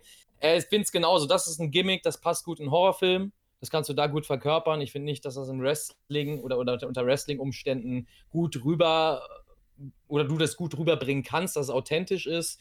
Ganz schrecklich. Ähm, vom Match her, ja, Squash-Match. Das Ähm, zweite ja, nacheinander, ne? Das äh, vielleicht so Genau, zur Showdynamik. hintereinander. Ja. Beim Jobber habe ich nicht gleich erkannt, dass es Scotty to Hottie ist, also Scott Taylor. Ähm, das war mir so. Oh, das wusste ich jetzt, weiß ich jetzt erst, ja. Okay, das habe ich, das hab ich auch nicht direkt erkannt. Erst gesehen, da ein blonder Typ. Na, Scotty to Hottie, ja klar. Der hat ja eine ganze Zeit lang gejobbt. Und ähm, ja, war halt. Also, das Match war unnötig, weil die Stimmung auch in der Halle egal war. Die Stimmung, es war gar keine Stimmung da. Die Leute haben nebenbei gefühlt sich Hotdogs gekauft Ja. und Merchandise-Artikel gekauft und das Match war halt ist runtergeplätschert. Alle, ne? alles richtig gemacht, alles richtig gemacht. Und ich glaube, irgendjemand hat sich jetzt auch während des Segments, während wir drüber gesprochen haben, auf deine Tonleitung gesetzt. Aber ist ja, ist ja auch. Ist ja auch. Ja, das kann man. Leute, entschuldigt, dass wir, wir, wir geben unser Bestes. ähm, Das ist die erste Aufzeichnung. Ich, ich, ich approbiere nächstes Mal. ja, ciao. Ja, ja, man hat es wieder nicht gehört. Also, red irgendwas. Ähm, wir, wir übertreiben auch von der, von der Länge, ähm, aber in, in Zeiten der Pandemie ist das, glaube ich, noch okay. Ähm, in Your House Preview mit Todd Pettengill. Das äh, wird stattfinden, dieses Event in Your House in äh, zwei Wochen, 24. September 95. Gibt ein Tripleheader-Match, Diesel und Shawn Michaels gegen die Tag Team Champions Owen Hart und Yokozuna. Und äh, wer den finalen Pin einfährt, gewinnt basically den Titel von demjenigen, den er pinnt. Die Qs werden zu einem Titelwechsel führen. Gorilla Monsoon wird dann im Fall der Fälle finale Entscheidungen treffen. Außerdem Razor Ramon gegen Dean Douglas, Bret Hart gegen äh, Jean-Pierre Lafitte. PCO. PCO. Und äh, dann haben wir Bam Bam Bigelow gegen den British Bulldog und Savio Vega gegen Waylon Mercy. This screams Oh ja. Undercard, baby. Ja, Bray Wyatt, Waylon Mercy, ne? Das war Bray, das ist der originale Bray Wyatt-Charakter. Ja? Boah. Ja. PCO dieses Jahr noch Ring of Honor World Champion. Uiuiui, wie alt Genau, ist genau. Da schließt sich der Kreis wieder, da sieht man mal, ja. er? Ich weiß gar nicht, wie alt er ist, aber ja. Ich glaube, Alt. sechs. Auf, Ja, verrückt ist er auf jeden Fall. Ja, ja. Total crazy. Verrückt ist er auf jeden Fall. Könnte sich mit Dr. Isaac Yankem zusammenstecken und dann können Mhm. sie Allerdings. Vielleicht kommt es ja noch. Zahnarzt-Elektriker-Gimmick Kein machen. Spoiler. Ja, vielleicht, vielleicht, vielleicht kommt das ja noch, wer Ja. weiß. Ja. Psycho Sid, das könnte der Bruder von Isaac Yankem sein. Äh, die trafen in, äh, der traf in einem Intercontinental Championship Match auf Shawn Michaels im Main Event. Ähm, es gab noch He bis. has half the brain that you have. Ja? Sorry, gab- ich musste raus. Shawn Michaels hat voll gut, das, ich weiß nicht, ob du es ansprechen willst, aber die Werbung fand ich Genau. richtig gut Ja, umgesetzt. ich auch, ich auch. Wollte ich auch Weil- ich ganz groß rausgeschrieben. Geile Ja. Werbung fürs Merch. So macht Ja, man das. dass er Geil. die dann auch anzieht. Weißt Ja, du, es ist nicht nur so, ja. hier, kauft es, kauft es, sondern Ja. man weiß, oh, der hat die sogar wirklich an, er, er nimmt die sich, trägt die und das. Und ich kann euch sagen, Jungs, zu der Zeit war es wirklich, ich weiß nicht, ob es heute auch so ist oder ob bei euch in den ersten Fanjahren auch so war, aber damals wolltest du dieses Merchandise unbedingt kaufen. Weil, wie da gezeigt, ey, der hat das an Ja, und du kriegst es nur da, ein NWO-Shirt oder sonst. Ey, geil, ich brauche das unbedingt. Ich hab ein gutes nicht, Beispiel, ob's ich hab heute noch nämlich- so ist, ne? Ich habe nämlich, was war das? Ich glaube, Jeff Hardy hatte früher immer zwei Ketten, einmal in grün und einmal in lila. Und ich Mhm. habe halt die genommen, wo ich gemerkt habe, okay, die hat er öfter an. Ja, So, ja, das ja, ja. Das, ist, so- Das, das war meine Entscheidung dann im Endeffekt. Die Identifikationsfiguren im Wrestling, da merkt man auch, was Star Power dann außen macht. Und äh, Michaels hier eigentlich der, als der Star hier im Main Event inszeniert. Ähm, der Heartbreak Kid kam zum Ring. Psycho Sid, der schaute so leer, als hätte er seit diesem Tag jede Raw-Ausgabe bis heute schauen müssen. Und äh, Shawn Michaels zu dieser Zeit war. Wo, wo, wo stand Shawn Michaels zu dieser Zeit, Mac? Weil der hat Absoluter ja, Favorite von der- mir. der hat nämlich, der hat ja auch wirklich richtig laute Publikumsreaktionen bekommen, die lautesten eigentlich am ganzen Abend. Ähm, Ja. IC-Champion vor zwei Wochen geworden beim SummerSlam. Ähm, Ja.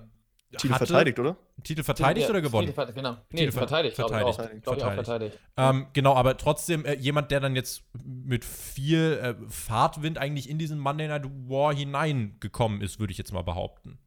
Ja, definitiv der größte Star zu der Zeit dort im, im Roster nach den Abgängen. Ähm, für mich auch die spannendste. Ich bin großer Michaels-Fan aus der Zeit 95, 96. Das ist für mich, das ist für mich Jesus, das. deine der- Kamera macht gerade. Ja, das kennt gerade. Hä? Okay, ich warte jetzt mal. ja, du bist, du, bist wieder am, du bist wieder am Start. Jetzt sehe ich Aber das sogar war ein eine, Bild für die Ewigkeit, was er gerade. Geil. jetzt habe ich So, da ich sogar eine probier's. Fussel fliegen sehen. Shawn Michaels, bitte. Okay, ich probier's, ich probier's nochmal. Shawn Michaels. 95? Ja. Bin ich noch da? Ja, ja, ja, geil. ja, woo! 95, 96 für mich die Hochzeit. Auch dort vom Standing bei WWE oder WWF war einer der Top-Main-Eventer. Ähm, für mich ist das das Paradebeispiel des Heartbreak Kids. Das ist für mich das Heartbreak Kid Gimmick.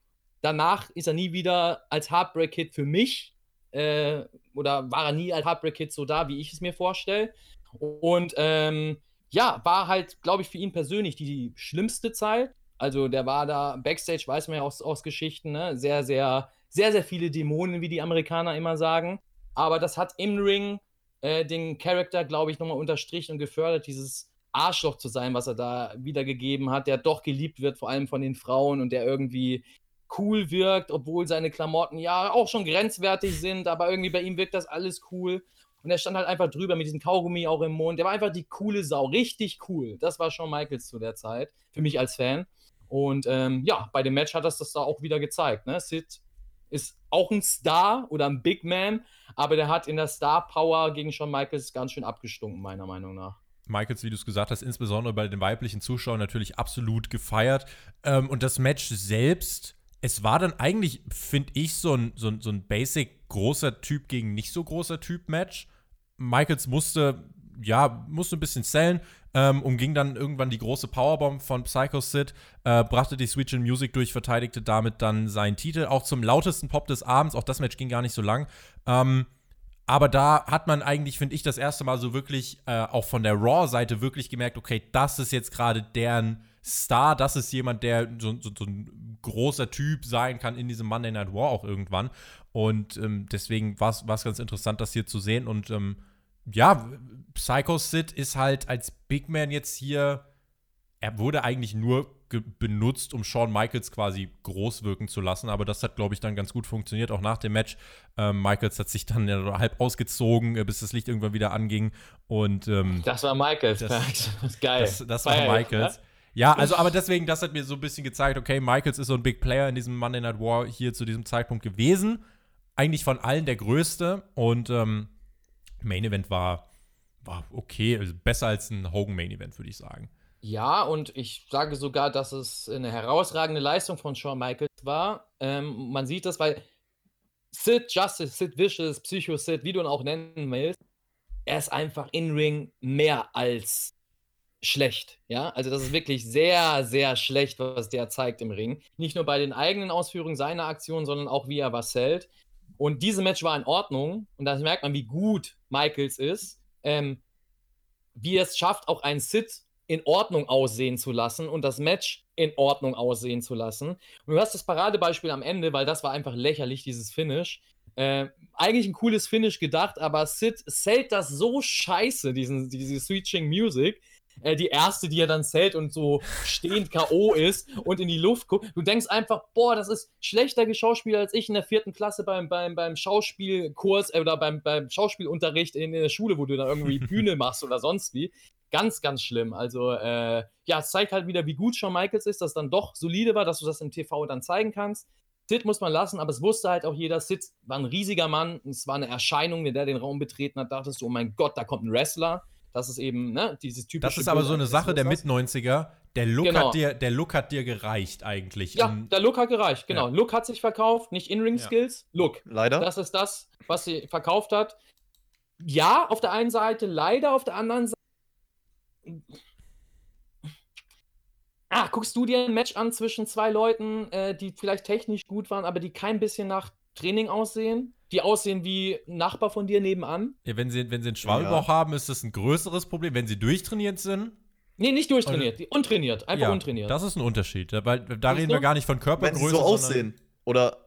Aber Ja, sich ich sag- trotzdem. Ich sag, ich sag mal, du hast ein, das können die besten Wrestler der Welt sein, aber die haben einfach nur keinen Körper. Also die sind untrainierter als, als jeder sporthassende Mensch. Ja? Also entweder fett oder einfach dünn und schwabbelig, egal. Aber Also- die können von den Skills her, können die arbeiten. Würdest du dafür Geld ausgeben?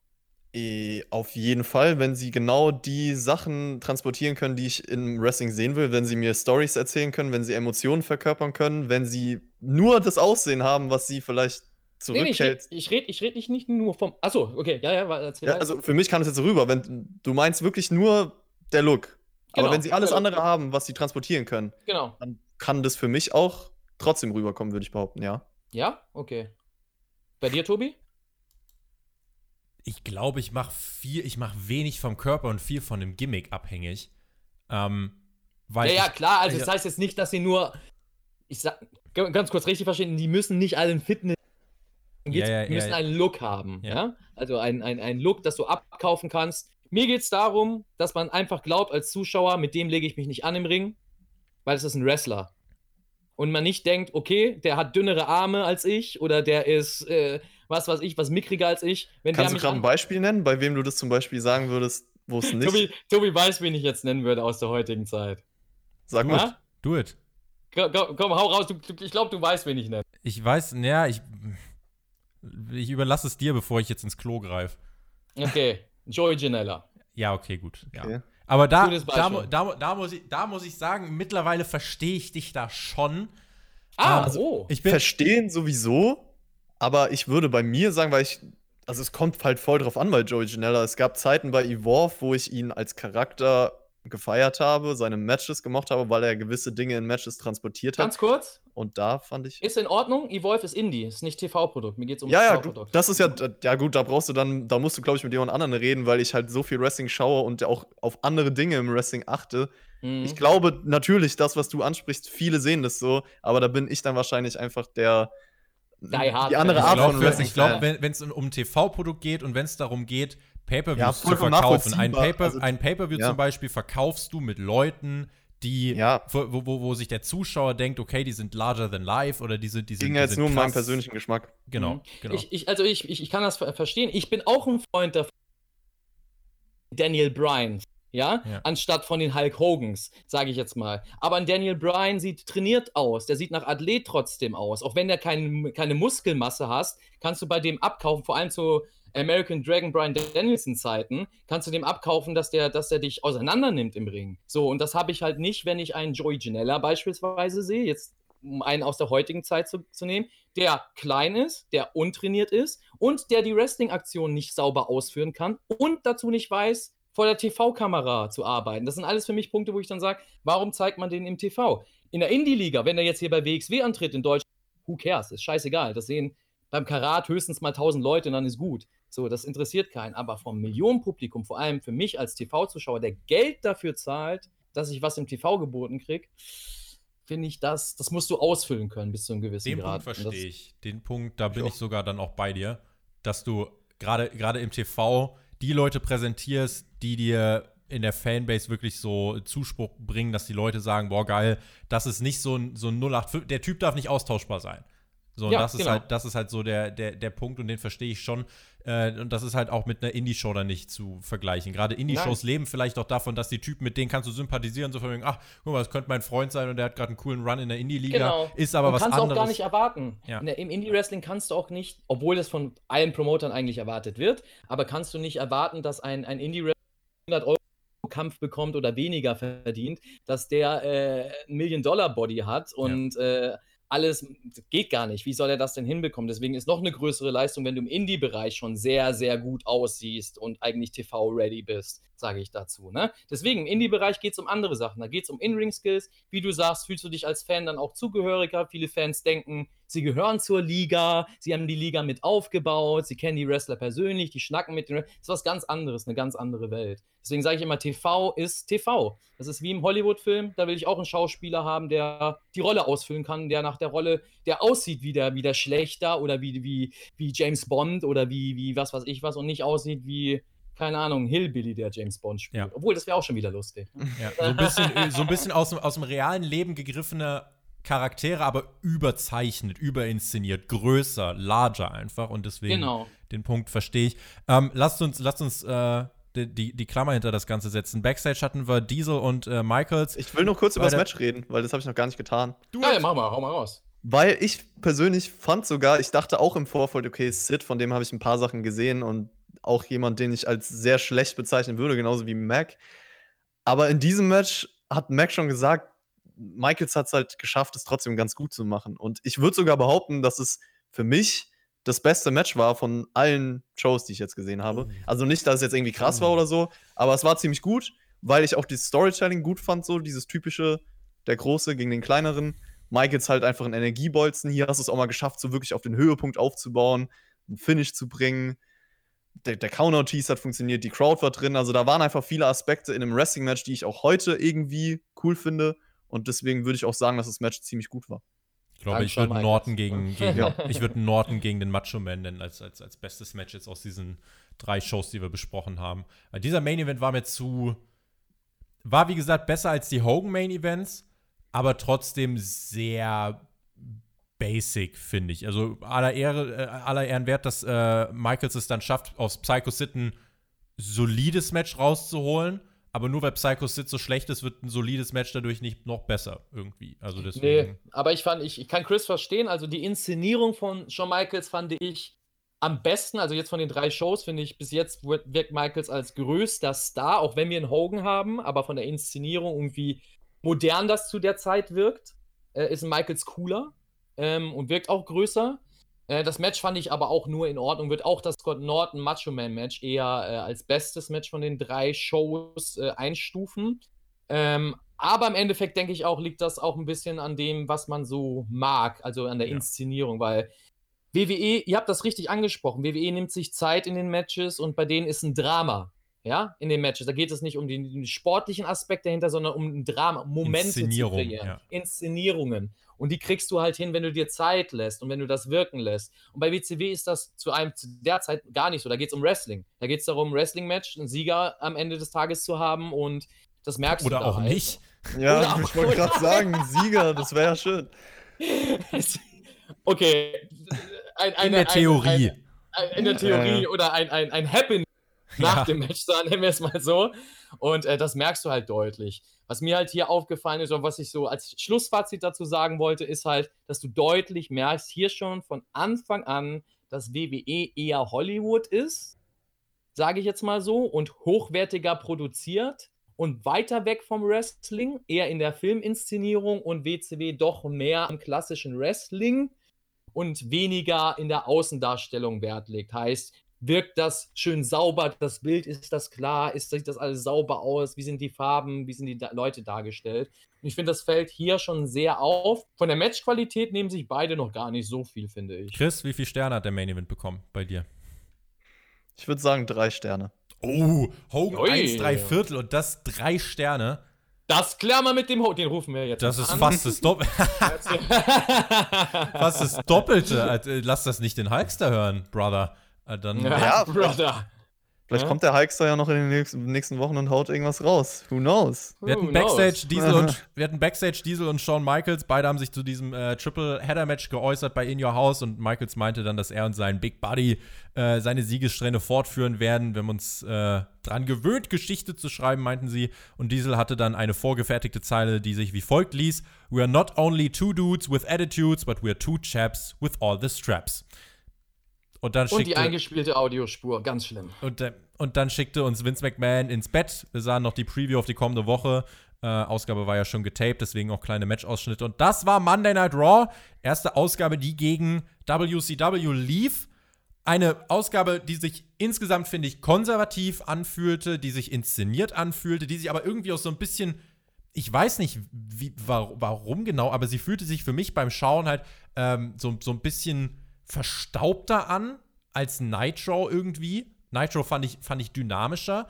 Und ähm, den Eindruck, den ich hier gewonnen habe, ist, dass das Raw eigentlich gar nicht so wirklich wahrnehmen wollte. Äh, oder, oder man hat ja logischerweise, weil es produziert war, spannend wird es halt zu sehen, wie sehen die ersten Raws aus, die dann eben äh, produziert jetzt, wurden, ne? als, als Nitro schon lief. Äh, dagegen war diese Ausgabe hier, das hat man halt gemerkt, da, da wurde noch gar nicht so auf das eingegangen. Da, war, da wirkte es so, ja, da hat jetzt jemand sie beleidigt und sie so, okay, machen wir weiter. Und, äh, wir ich glaube, dieser War, der wird dann eben noch mit den nächsten Wochen ähm, krasser auf jeden Fall. Auch von WWE-Seite.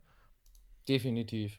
Definitiv. Also ich finde, alles, was du gesagt hast, kann ich nur so unterstreichen. Ich finde als Vorteil oder die Unterschiede nochmal rauszumachen, dass äh, WWE einfach äh, größer inszeniert wirkt und auch vielleicht für den normalen Betrachter professioneller wirkt dadurch, weil halt vieles besser aussieht. Ähm, aber wie du sagst, bei WCW habe ich eher das Gefühl, nächste Woche wieder reinschalten zu müssen. Ich glaube, dass aber der Hauptunterschied oder weshalb ich so den Eindruck habe, dass Live-Programm ist im Gegensatz zum getapten. Äh, live hast du halt einfach mehr Möglichkeiten und bringst ein anderes Feeling rüber, als wenn du das äh, aufgezeichnet hast. Vor allem bei der Raw-Ausgabe jetzt äh, war es so, dass man den einen oder anderen Schnitt doch bemerkt hat. Und äh, vor allem, was ich ganz schlimm fand, diese Backstage-Segmente. Ich weiß nicht, ob euch das auch so aufgefallen ist, aber diese eingespielte Audiospur Mhm. mit Shia, also diese gefakten Zuschauerreaktionen, ganz schlimm. Also ich finde das, wow, das, das, wo ich mir so denke, dass ich das als Kind nicht so äh, bemerkt habe, äh, lobenswert, aber jetzt fällt mir das sofort auf und ja, das ist halt so ein bisschen nachteilig. Also im Großen und Ganzen äh, geil, dass es den War gibt. Man hat von, von beiden Seiten, kann man sich das Beste rausziehen, äh, aber geschmacklich bis jetzt zumindest vom, vom Feeling wieder reinschalten zu müssen, wäre ich gerade noch bei Nitro. Ja, interessant. Also ich stimme euch auf jeden Fall mit allem zu. So die Unterschiede, die ihr aufgefasst habt. Ich glaube, das kam jetzt auch generell von uns allen gut raus, dass halt Nitro chaotischer ist. Ich muss sagen, es ist halt wirklich eine Geschmackssache. Und ich kann verstehen, wenn man sagt, ja, man will nächste Woche bei Nitro wieder einschalten, weil da passiert halt mehr, es ist ereignisreicher, es sind mehr Überraschungen und so. Ich muss sogar sagen, dass Raw mir irgendwie besser zugesagt hat, weil halt alles greifbarer war. Mhm. Und weil die Inszenierung vielleicht mir mehr zugesagt hat. Also ich würde da sogar einen anderen Punkt bringen und Das sagen, wird ja noch spannend in den nächsten Wochen. mir, mir hat Raw besser gefallen sogar. Das, So, tausch, den, Chris- tausch, tausch den Chris aus hier. ja, Wir brauchen alle die Nicht- gleiche. Der, der ist nicht unserer Meinung, so geht das nicht. Ja? Nein, super. Aber Das ist doch gerade Shawn. Michaels ist auch ein Riesengrund, weil, keine Ahnung, ja, Charisma-Bombe, auch die Promo danach fand ich so ein Highlight und ist für mich, weil wir wollten ja MVP der Woche oder, ja, genau, krönen. It. ist für mich Fall Shawn Michaels. Bei mir auch. Bei BBF. Wenn wir, wenn wir, wenn wir Nee, bei all, WCW ganze, gehen. ganze, ganze, ganze erste Woche ganze. Monday Night War. Achso, ganz erst, ja, dann muss ich das zurücknehmen, dann ist es Lex Luger. Chris, du bleibst bei Shawn Michaels. Ich bleib bei Shawn Michaels, ja. Ich nenne den, den Hund von, äh, von, von Monroe. ich Ich nenne den Referee, der bei Sabuging Alex Oh Wright einfach Gott. gesagt hat. Nee, äh, Nee, nee. Komm, stimmt, das. Ah, stimmt, der ist auch nicht schlecht. Ja. Das ist, ah, gut, das hast du einen eingeworfen, Chris. Der ist Ich glaube, glaub, mein, mein, mein Real MVP, wenn ich jetzt schauen müsste, welcher von diesen ganzen Menschen, die da sind, intrigued mich am. Also es gibt zwei Sachen, die ich mir ganz deutlich herausgehoben habe. Ich fand die Gotas Promo war das beste Promo, Ja. das beste ausproduzierte Segment in dieser ganzen ersten Woche. Und der Charakter, der Typ, der mich am meisten intrigued hat, war tatsächlich der Macho Man. Einfach weil ich von Ja. ihm, das ist so ein Name, von dem man super viel gehört hat. Ich habe halt von ihm noch nicht wirklich viel gesehen. Viel gesehen, Ähm, ja, ja. Und Mhm. deswegen, Das ist geil, das ist richtig. Ich beneide dich gerade. Mhm. ja, Das ist richtig geil. Ich würde den Macho Man auch gerne. Ich kann so vieles halt einfach ja, ja. fantastisch finde. So und äh, ja, ich würde das gerne einfach nochmal neu erleben von ihm und dann einfach, ob ich dann das auch noch so im Nachhinein denke, oh, der ist geil oder dann denke, oh mein Gott, was ist denn das für ein kranker Typ, Alter. Ja, nein, also deswegen, äh, das, das, finde ich halt ganz cool, dass man das jetzt noch so ein bisschen erleben kann und ähm, macht Bock, ihn da zu sehen und er auch einfach mit, mit seiner, äh, das ist mir generell aufgefallen, die Leute schreien in den Promos grundsätzlich, aber er Ja, aber es ist so, so ein 90er-Ding. Ja, das ja. ist so ein, leider so ein 90 Also nicht nur 90er, das ist heute auch.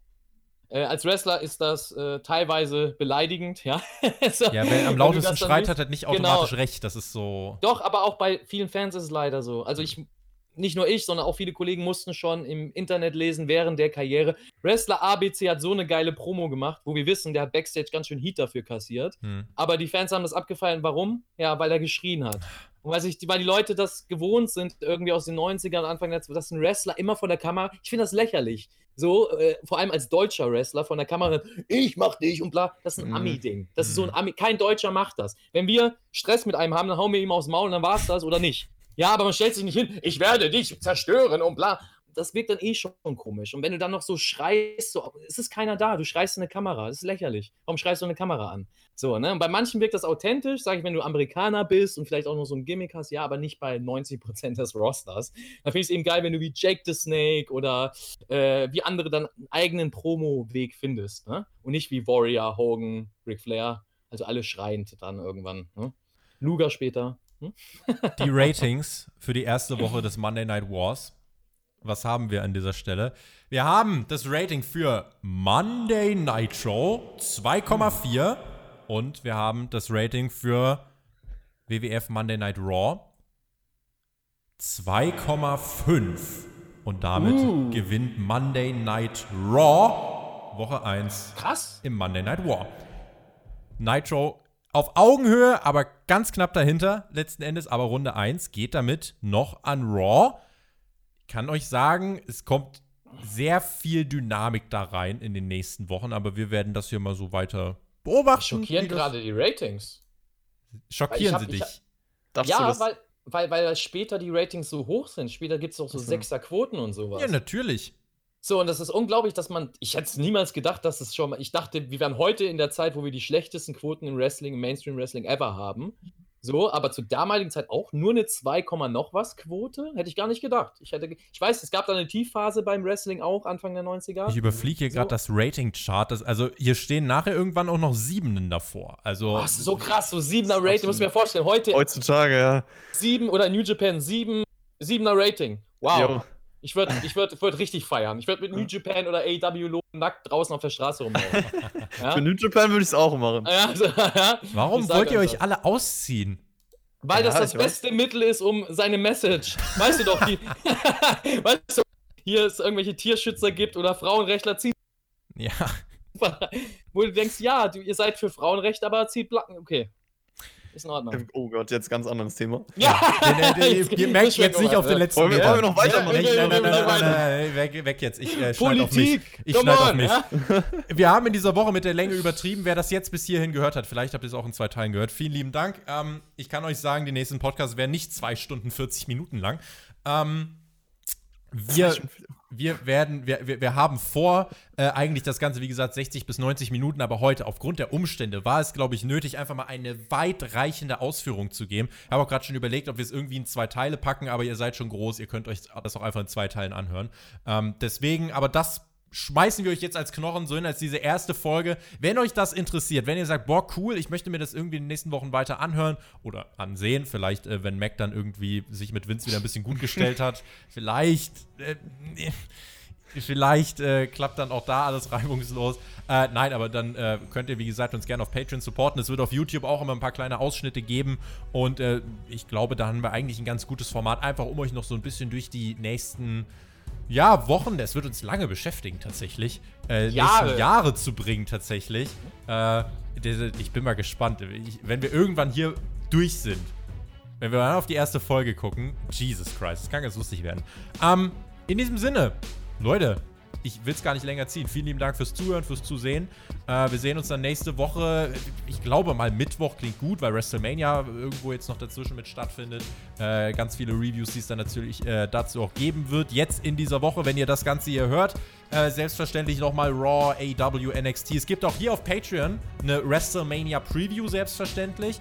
Ich hoffe, dass irgendwie WWE mal eine Matchcard für beide Tage ankündigt, weil dann können wir auch für beide Tage eine Preview machen. Ähm, und ansonsten würde ich sagen, war's das für heute. Mac, Chris, eure Schlussworte, einigt euch. Ihr habt euch mit der Nummer 17 ja auch schon ganz gut geeinigt. Und Ach, äh, Chris darf. dann, dann, dann bin ich an dieser Stelle erstmal raus. Vielen lieben Dank. Genießt Wrestling. Macht's gut. Bleibt gesund. Auf Wiedersehen. Tschüss. Ja, äh, es war sehr, sehr interessant. Also ich glaube auch die Überlänge kommt dadurch zustande, dass wir halt generell über Dinge auch gesprochen haben, die man jetzt nicht nochmal erwähnen muss in den nächsten Folgen. Deswegen kriegen wir das schon irgendwie hin. Aber ja, es hat Spaß gemacht auf jeden Fall. Und Leute, lasst es euch irgendwie gut gehen. Bis zum nächsten Mal. Tudalu!